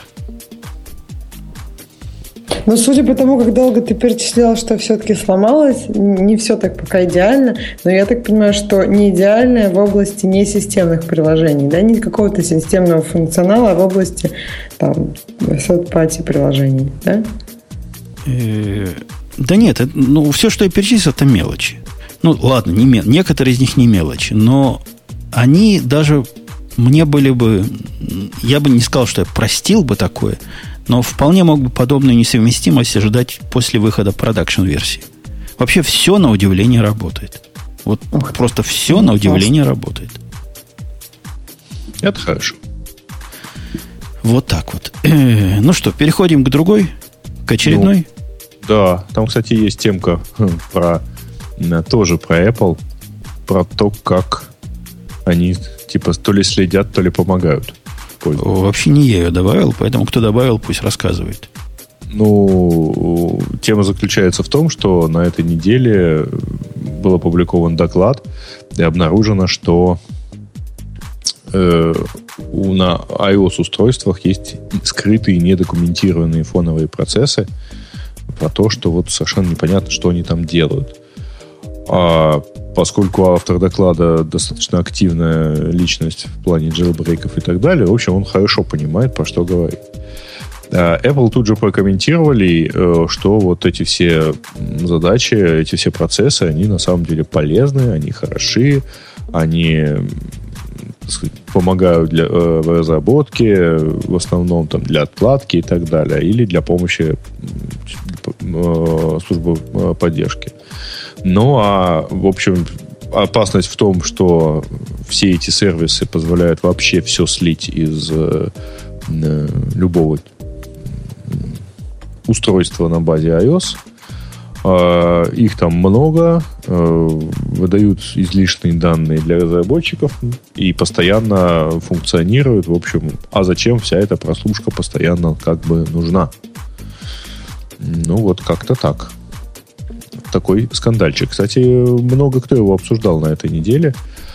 А, и, в общем, за вами следят. Ксюша, да? как вашей в ios области вообще среди макошников? Страх, страх, ужас, ужас? Ксюша. Ксюша? Ксюша. Проснись. А, она, смотри, замигала отключением, переподключением. Ей, видимо, Apple отключила микрофон чтобы ничего не прокомментировала. Ну, ждем. Ясно, да. Ждем, да. ждем. Появится, потому что она единственная, кто может сказать, насколько это паранойя или насколько это реально. А нет, похоже, не скажет. Оби... А как же Apple-то умудрилась отключить, она же в Москве? Или это не, не совсем Apple отключила? Ну, в Москве это как раз ему проще. Он же теперь на территории России все хранит. Вот что-то там про Ксюшу на территории Москвы узнали и решили, что хватит ей. Окей, ну я не знаю. Вернемся к этой теме, как только Ксюша вернется к нам.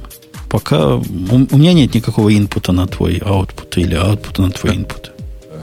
Нет. Нет, ну, понятия не имею. Реакция на мой input. Вот. Э, Ксюша вообще отключилась. Ну, давай я попробую ее еще раз. Ух ты что это было. Ну, как бы еще раз добавить. Давай попробую. Вы, наши слушатели дорогие, извините за внутренний, так сказать, сбой. Сбой. Да. Сбой да. коммуникации. Это бывает онлайн. Так. И... А что дальше? О, Chromecast. Chromecast, да, это да, тема любопытная, я бы сказал, потому что оказывается ему уже год, и хочется спросить, как время летит. Тебе именно спросить это хочется. Порастрои, порастраиваться по этому поводу. Как, как летит, как летит. А ты им пользуешься? Ну, это сложный вопрос. Если его разделить на две части, есть ли он у меня, таки ответ будет да. А вот на вопрос, пользуюсь ли я им, я скажу скорее нет. Ну, я просто тоже э, могу ровно так же ответить. А, все еще усугубляется тем, что а, я им пару раз, по попользовался. Я им торжественно попользовался э, для трансляции на большой телевизор э, вот этой самой презентации, которую делали на Google I.O. Ну, просто это было прикольно. Если я смотрю презентацию там с WWDC на iTunes, ну, на iTunes, а на Apple TV, Э, то, казалось бы, надо и, и тут вот выдержаться полностью так консистентно, поэтому я его смотрел на Nexus 7 с трансляцией через Chromecast. Но фишка в том, что, во-первых, он воткнут в телевизор Samsung, а у телевизора Samsung поддержка вот этого самого кастинга э, есть э, своя. Там встроен клиент YouTube, и поэтому, ради бога, сказать, показывай туда, как хочешь. Поэтому, в общем, у меня получается стоит телевизор, а это два устройства для вещания. Как ты, какой хочешь, такой выбирай. Ну, у меня в телевизоре такого нет, хотя тоже телевизор Samsung. Но у меня есть все остальное. И на фоне всего остального, конечно, Chromecast это крутая штука. Это, я напомню нашим слушателям, простой свисток, который практически не нуждается в настройке позволяет и выступает как клиент для облачных сервисов, которые умеют стримить на эту штуку. Он не самостоятельный, он такой клиент по приему. И посылка происходит, как правило, из далеких мест, ну, типа из YouTube, и изредка Например, из плекса, который, я не уверен, то ли из облака плексовского, то ли с вашего конкретного плекса туда вещается. Не, Тут... не, подожди. Посылка у тебя происходит с конкретного э, клиентского устройства, например, с ноутбука или с планшета. Да нет, это не типичный случай. Типичный случай, когда ты Netflix запускаешь, или когда ты запускаешь YouTube, вовсе не твой планшет посылает, а YouTube посылает тебе. И Netflix посылает тебе. Твой планшет можешь выключить из сети, он будет дальше продолжать посылать. Подожди, ты что-то путаешь. Потому Я что... ничего не путаю. Именно так оно и работает. Попробуй зайти в свой телефон, выбрать Netflix, послать туда фильм, сбросить свой телефон, и он будет также дальше Netflix. посылаться. Подожди, Netflix я не смогу так послать. Вот. Ну, потому что он у нас не работает. Ну, а, поверь а... мне, оно именно так и работает, как я рассказываю. Не, не телефон твой посылает. Телефон твой этим управляет. В этом случае телефон это пульт управления, не более того. А, ну, понятно. Ну, в общем, э, по, по всем при этом тот факт, что чем-то его надо, так сказать, инициировать, э, он тоже, в общем, как-то влияет. Ну да, у него пульта никакого специального нет, и просто программа сама по себе должна быть, должна уметь управляться через, ну, управляться с этим, да, так оно и есть. В Netflix есть специальная иконочка для того, чтобы это делать. Кроме того, в нем можно еще посылать э, как AirPlay, только по, по андроидовски. Они тоже это умеют делать. Угу. Научились ну, недавно. Даже показать, э, отправлять туда какую-нибудь там вкладку хрома. Например. Да, это тоже можно, хотя работает через пень-колоду. Ну, в общем, такое устройство, с одной стороны, слабенького мирроринга. Ну, ему, да, AirPlay, конечно, еще и расти и расти.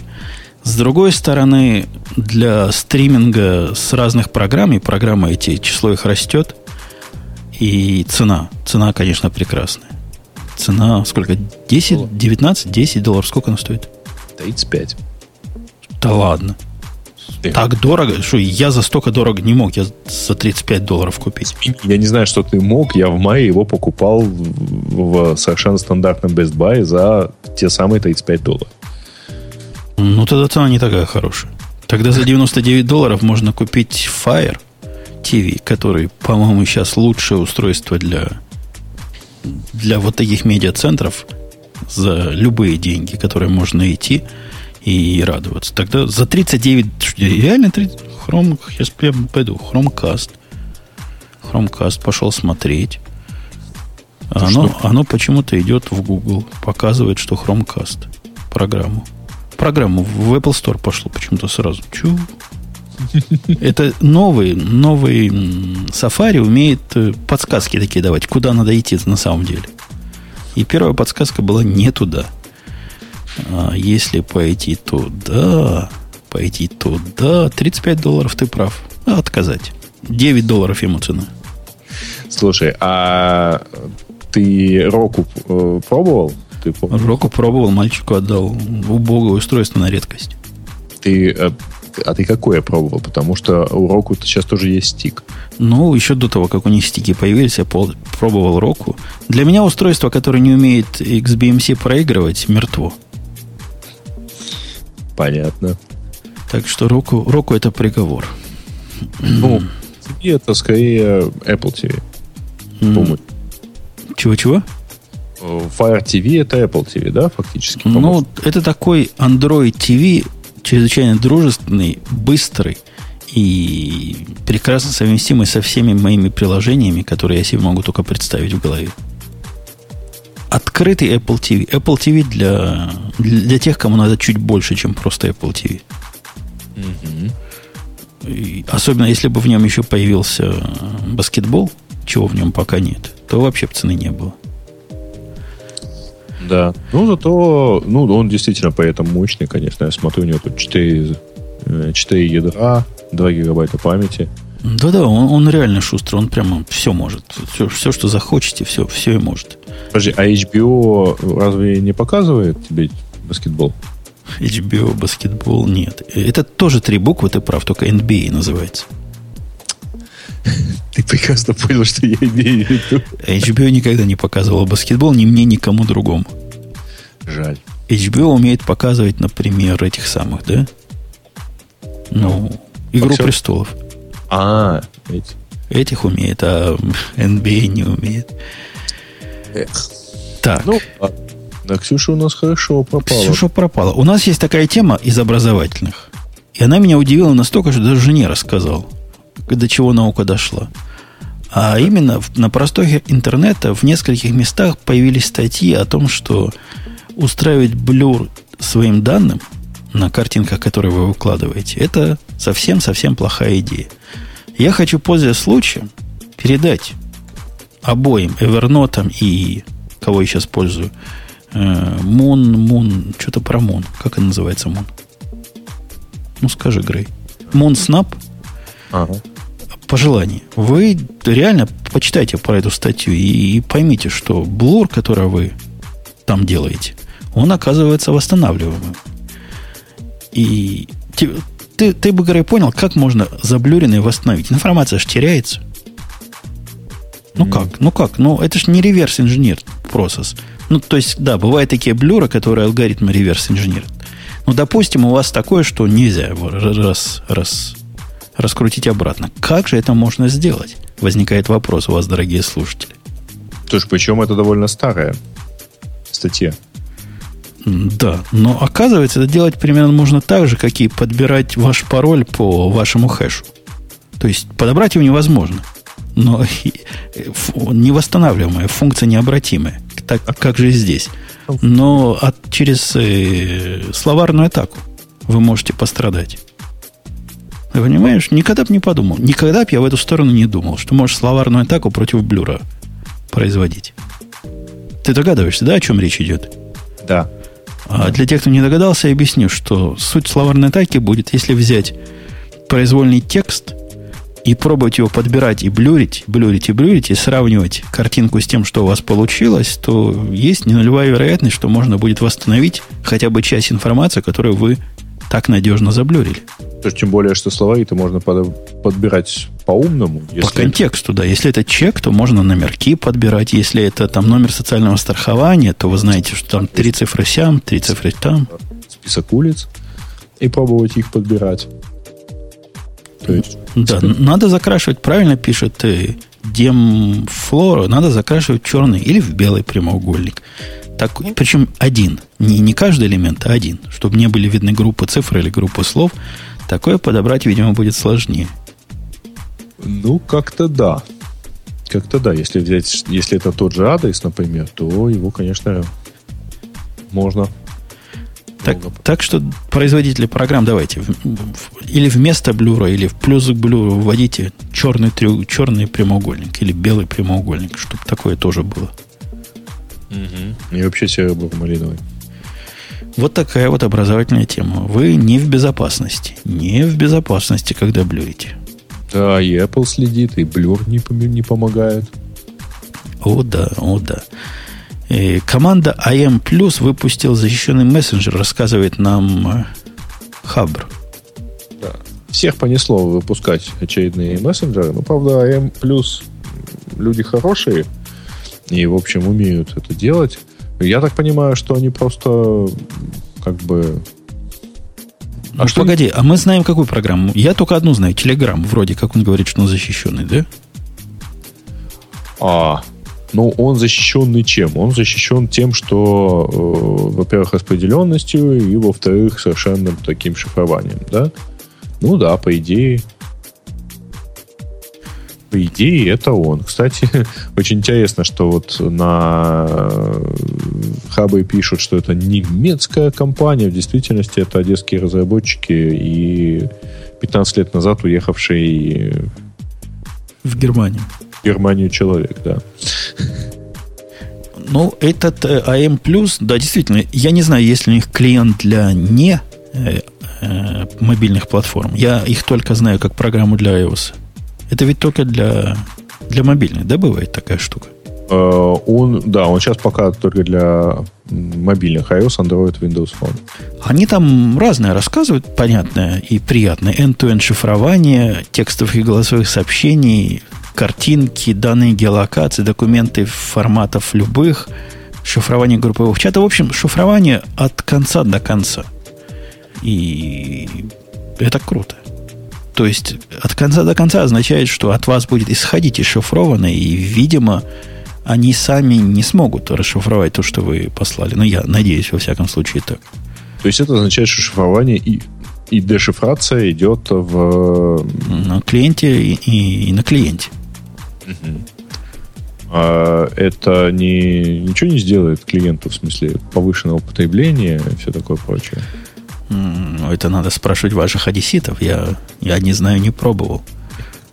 Просто интересно попробовать, как оно влияет, так сказать, на все вот это потребление. Ну, так за все же платить надо. Хочешь, хочешь защищенный, плати тем, что батарейка 2 часа живет. А потом звони, говори голосом, да. Открытым голосом. Ну, вот такая, по-моему, прикольная штука. Я, я поддерживаю. Хотя и не параноик, но поддерживаю. Да, ну вот, кстати, на том же хабе есть большой топик э, совсем недавно, месячной давности, где и этот упомянут, и вообще говоря, там упомянут 12 мессенджеров для андроида. Все а защищены. У меня по поводу защищенности у меня вопрос к нашей аудитории есть. Возможно, кто-то что-то подскажет. И ответ сделай сам на коленке, я представляю, это такое сделать легко самому, но вот что я хочу. Мне хотелось бы возможность, я по работе иногда расшариваю картинки с коллегами. Понимаете, делаю скриншот нашему веб-дизайнеру, который какой-нибудь очередной косяк там показываю, говорю, вот это убери. Некоторые картинки такие, что лучше бы их не показывать. И поэтому возникает вопрос, а как же секретно картинки расшаривать, но так, чтобы было без головной боли и без, без особого геморроя? Есть ли какой-то сервис для секретного расшаривания картинок, который не вызывает? То есть один раз залогинился туда, картинки по HTTPS посылаются или еще как-то, и тот, кто их читает, тоже у него есть свой аккаунт, который разрешает одни читать, другие не читать и так далее. И не то, что я этим сильно занимался, но, но хотелось бы нечто подобное найти. Или самому надо сесть такое написать? Я думаю, что готов, я про готовое такое ничего не слышал. Просто файл через BT-Sync, да не, ну это же не то. Это оперативная вещь. То есть мне надо раз, снапшотик, так, и сразу ему показать. А тут я, я, я же даже не могу гарантировать, дошло оно ему уже или нет. И как я на него ссылку дам. Скажу, третий сверху посмотри. Хотя новый, кстати, нет, про это я не могу сказать. Про то, как новый BT-Sync это позволяет делать, я вам не скажу.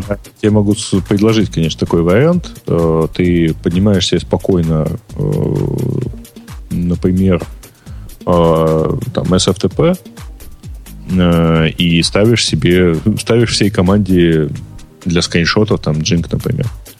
Он тебе делает, аплодит в нужный сервер и ссылочку копирует в буфер обмена. Все, пересылаешь картинку. Э, не понял. А секретность в чем? Секретность в том, что это у тебя где-то в инстансе SFTP. Не хочется, понятно. Не, не, это не просто ж так. То есть там надо не просто SFTP поднять. Ну, не просто инстанс, чтобы был. Там еще надо Nginx поднять на фронте, который бы делать SSL и завести всех туда юзеров, правильно? Какой-нибудь там authorization должен быть.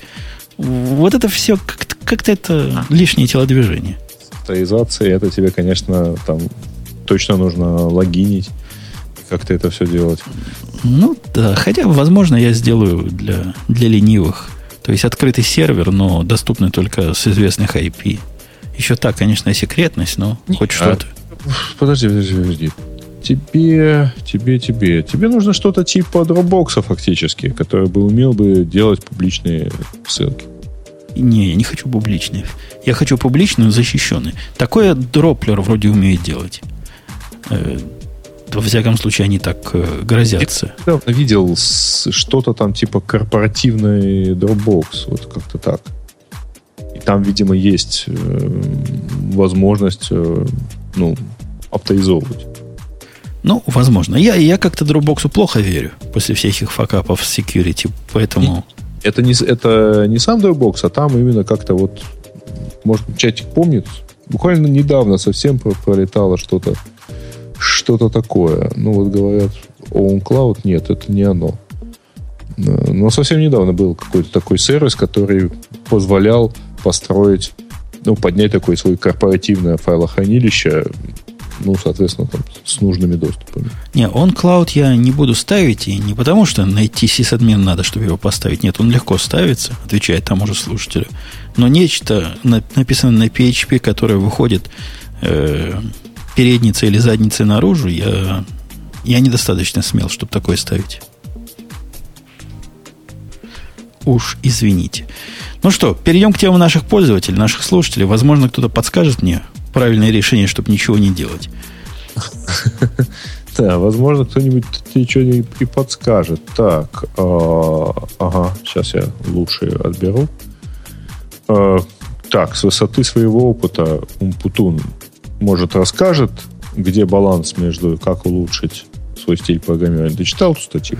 Я ее читал, но когда она вышла, то есть где-то неделю назад, да? И... А, донесите смысл, а то я уже не помню. Я не читал. И... Ну, я не, я не знаю, что сказать. Первое. Нас, насколько я понимаю, чувак пишет программу по, э, по учебнику с паттернами, со всеми правильными делами. А ему говорят, Кэзлин, ты что написал? Ты не соображаешь, как писать настоящий продакшн код. И где-то была в резонанс этому статья, какие-то, значит, программисты, настоящие суровый enterprise, говорят, что все паттерны тоже отстой, и вообще они на Java пишут исключительно статиками. Все методы у них статик, зато, зато просто. Ну, да, я понимаю проблему и того, и другого подхода. И да, действительно, нужно искать баланс между безумием кода, который не тестируемый полностью и не, не понимаемый через два месяца, и между кодом, который написан правильно. Но, опять же, из-за того, что правильно, много уровней indirection происходит в нем, и страшные дела с, таким, с такой же поддержкой в будущем, хотя его как хотя бы можно оттестировать. Но тут только общие слова. Надо как-то как-то опыт свой прилагать, как-то помнить, к чему привел тот или иной подход у тебя в предыдущих проектах, искать некий баланс. Ну да, ну да. Хотелось бы нам, конечно, программистам в идеале писать исключительно идеальные программы. Но надо согласиться и примириться с тем, что не получается так в жизни. Приходится идти на вот на сделки с совестью. Да. Следующая тема про то, что Microsoft завела себе GitHub, ну, точнее, аккаунт на GitHub. Но дальше что-то меня сейчас заинтересовало. У меня э, не открывается GitHub, потому что с сообщением сертификат не верен.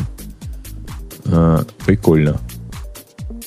У меня открылся GitHub, а что? А, что произошло? У root, э, ну, по крайней мере, тот сертификат, который предъявляется моему браузеру, Э, сообщает, что срок действия сертификата у root CA истек.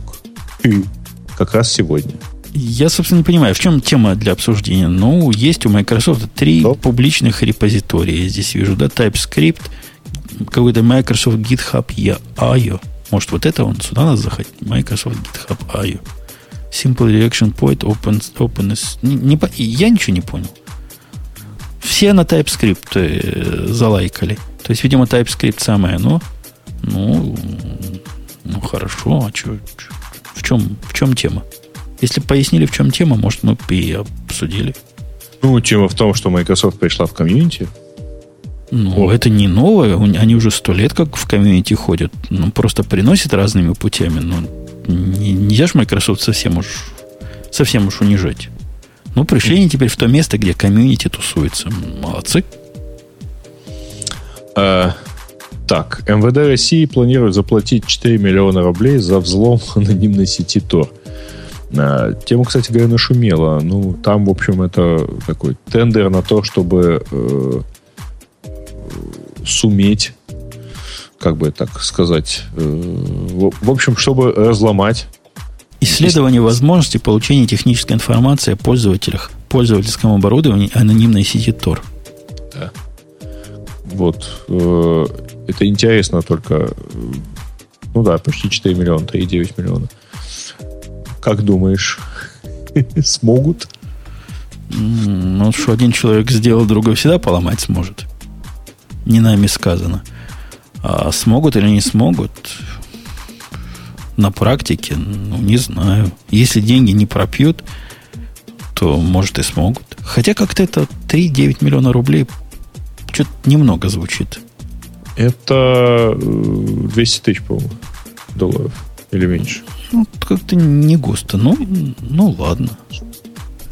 Ну, да, если один, одному человеку, то вполне нормально. Следующее предложение предлагает провести голосование за увеличение количества гиковских выпусков а, и обсуждать это. Причем голосование, видимо, подожди, кому провести? Нам среди тебя, э, со мной, или как? Или среди пользователей? Ну, видимо, идея в том, что мы спросим пользователей, которые у нас в чатике, надо Ну, ли больше гик... Ну, да- и- давайте мы произведем. Что, нас попросили произвести, мы произведем. Если вы хотите больше гиковских выпусков, то сейчас они их каждый пятый, да? Каждый Ну, четвертый. вот в среднем... Четыре с э, половиной. Да. Каждый четыре с половиной, то палец вверх. Если и как есть хорошо, а как есть, ну, вы знаете, иногда у нас гиковский выпуск вообще гиковский, иногда и в обычный попадает нечто, то палец вниз. Голосование пошло. Разумеется, никому не обещаем, что его послушаем. Н- Значит, надо, кстати говоря, такую голосовалку сделать на сайте. У нас же сайт, ну да, надо какую-то внешний, внешнюю голосовалку для этого. Потому что слушает нас сейчас 600 человек, а потом нас будет слушать Больше. на паре. На, на- намного больше, да. Ну, да, да, да. Но мы слушаем, мы, мы- мы слушаем ваши, Да. Ну, ваше мы- мнение, хотя, как обычно, делаем, как нам кажется, правильно. Вот именно. А, так, а дальше, э, вот тут я не знаю. Дальше эта тема, конечно, вот про Dev Metal, это в гиковский выпуск, да. Лямбда архитектур. Это тоже гиковский выпуск. Она у меня там уже сидит давно для гиковского выпуска. Понятно. Так, что делать в России, если требуют хранить персональные данные россиян только на территории страны? Ну, во-первых, это, по-моему, с 16 года будет, нет? Это будет, да, с э, сентября 2016 года. Ну, кто знает, что еще будет до 16 года. Да, во-вторых, там как-то все очень, э, да, до того времени либо шах, либо и шах сдох, либо еще что-нибудь произойдет. Ну и вообще, так И, и вообще, кого эти интернеты волнуют? да, к тому времени будет понятно. А вот, кстати, интересная тема следующая. Отслеживание пользователя в сети по уникальному виртуальному отпечатку. А, на самом деле это про э, сервис Addis, который предоставляет такие вот скомбинированные шарилки в социальных сетях, такие виджеты для кнопочки для сайтов. А, и оказывается, ребятки сделали хитрую штуку, э, не умея, ну, чтобы обойти всякие инкогнито э, режимы в браузерах, они продумали алгоритм, где в невидимой части э, интернет-страницы при загрузке этого виджета прорисовывалась уникальная картинка, которая вот была уникальной для данного браузера, условно говоря, или там для данного компьютера. Но я думаю, что скорее для браузера. А таким образом обходились всякие э, вот эти do not, как он называется, да? Не следи за мной, который. Да, который не следит за мной. А, Do not track. Режимы в, во всех совершенно браузерах. а, И делалось это, ну, понятно для чего, потому что потом данное поведение пользователя можно выгодно продать. И, собственно, что... Ирония в том, что зайдя на этот сайт, почитать статью, мой Гостери аж заорал весь. Гостери, знаете плагин такой? Ну, это который, ну, вирус, все это, да? след- Который отслеживает все тракелки, все вот эти, все вот такие поведения. Вот он на этом сайте нашел 13 э, трекеров. А, я понял. Ну, при этом самое прикольное, что сильнее всех пострадал, а, там читал кто? Нет, я вообще не читал, я тебя слушаю. А, понятно. Там один из а, самых а, сильно пострадавших оказался Pornhub. Тут же снял все эти вещи. Все, все блоки этого э, сервиса. Вот, практически моментально. А, YouPorn, вернее, то есть, извините. Ну, в общем, неважно. Примерно то же самое. А, э, что, конечно, прикольное, но надо понимать, что все вот эти а, счетчики, все сервисы, которые так или иначе что-то а, отслеживают, они на самом деле собирают массу данных, которые, в общем, очень неплохо потом конвертируются. Зная, что у вас там значит, отслеживая э, пользователя по нескольким сайтам, можно так или иначе уже что-то ему там продать. Точнее, можно его продать на самом деле.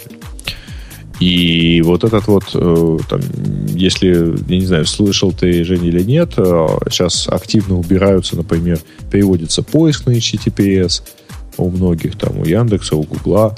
А, убирается текст запроса из э, ну, там, в HTTPS и так не сильно виден, но, в общем, он никак уже не передается очень часто.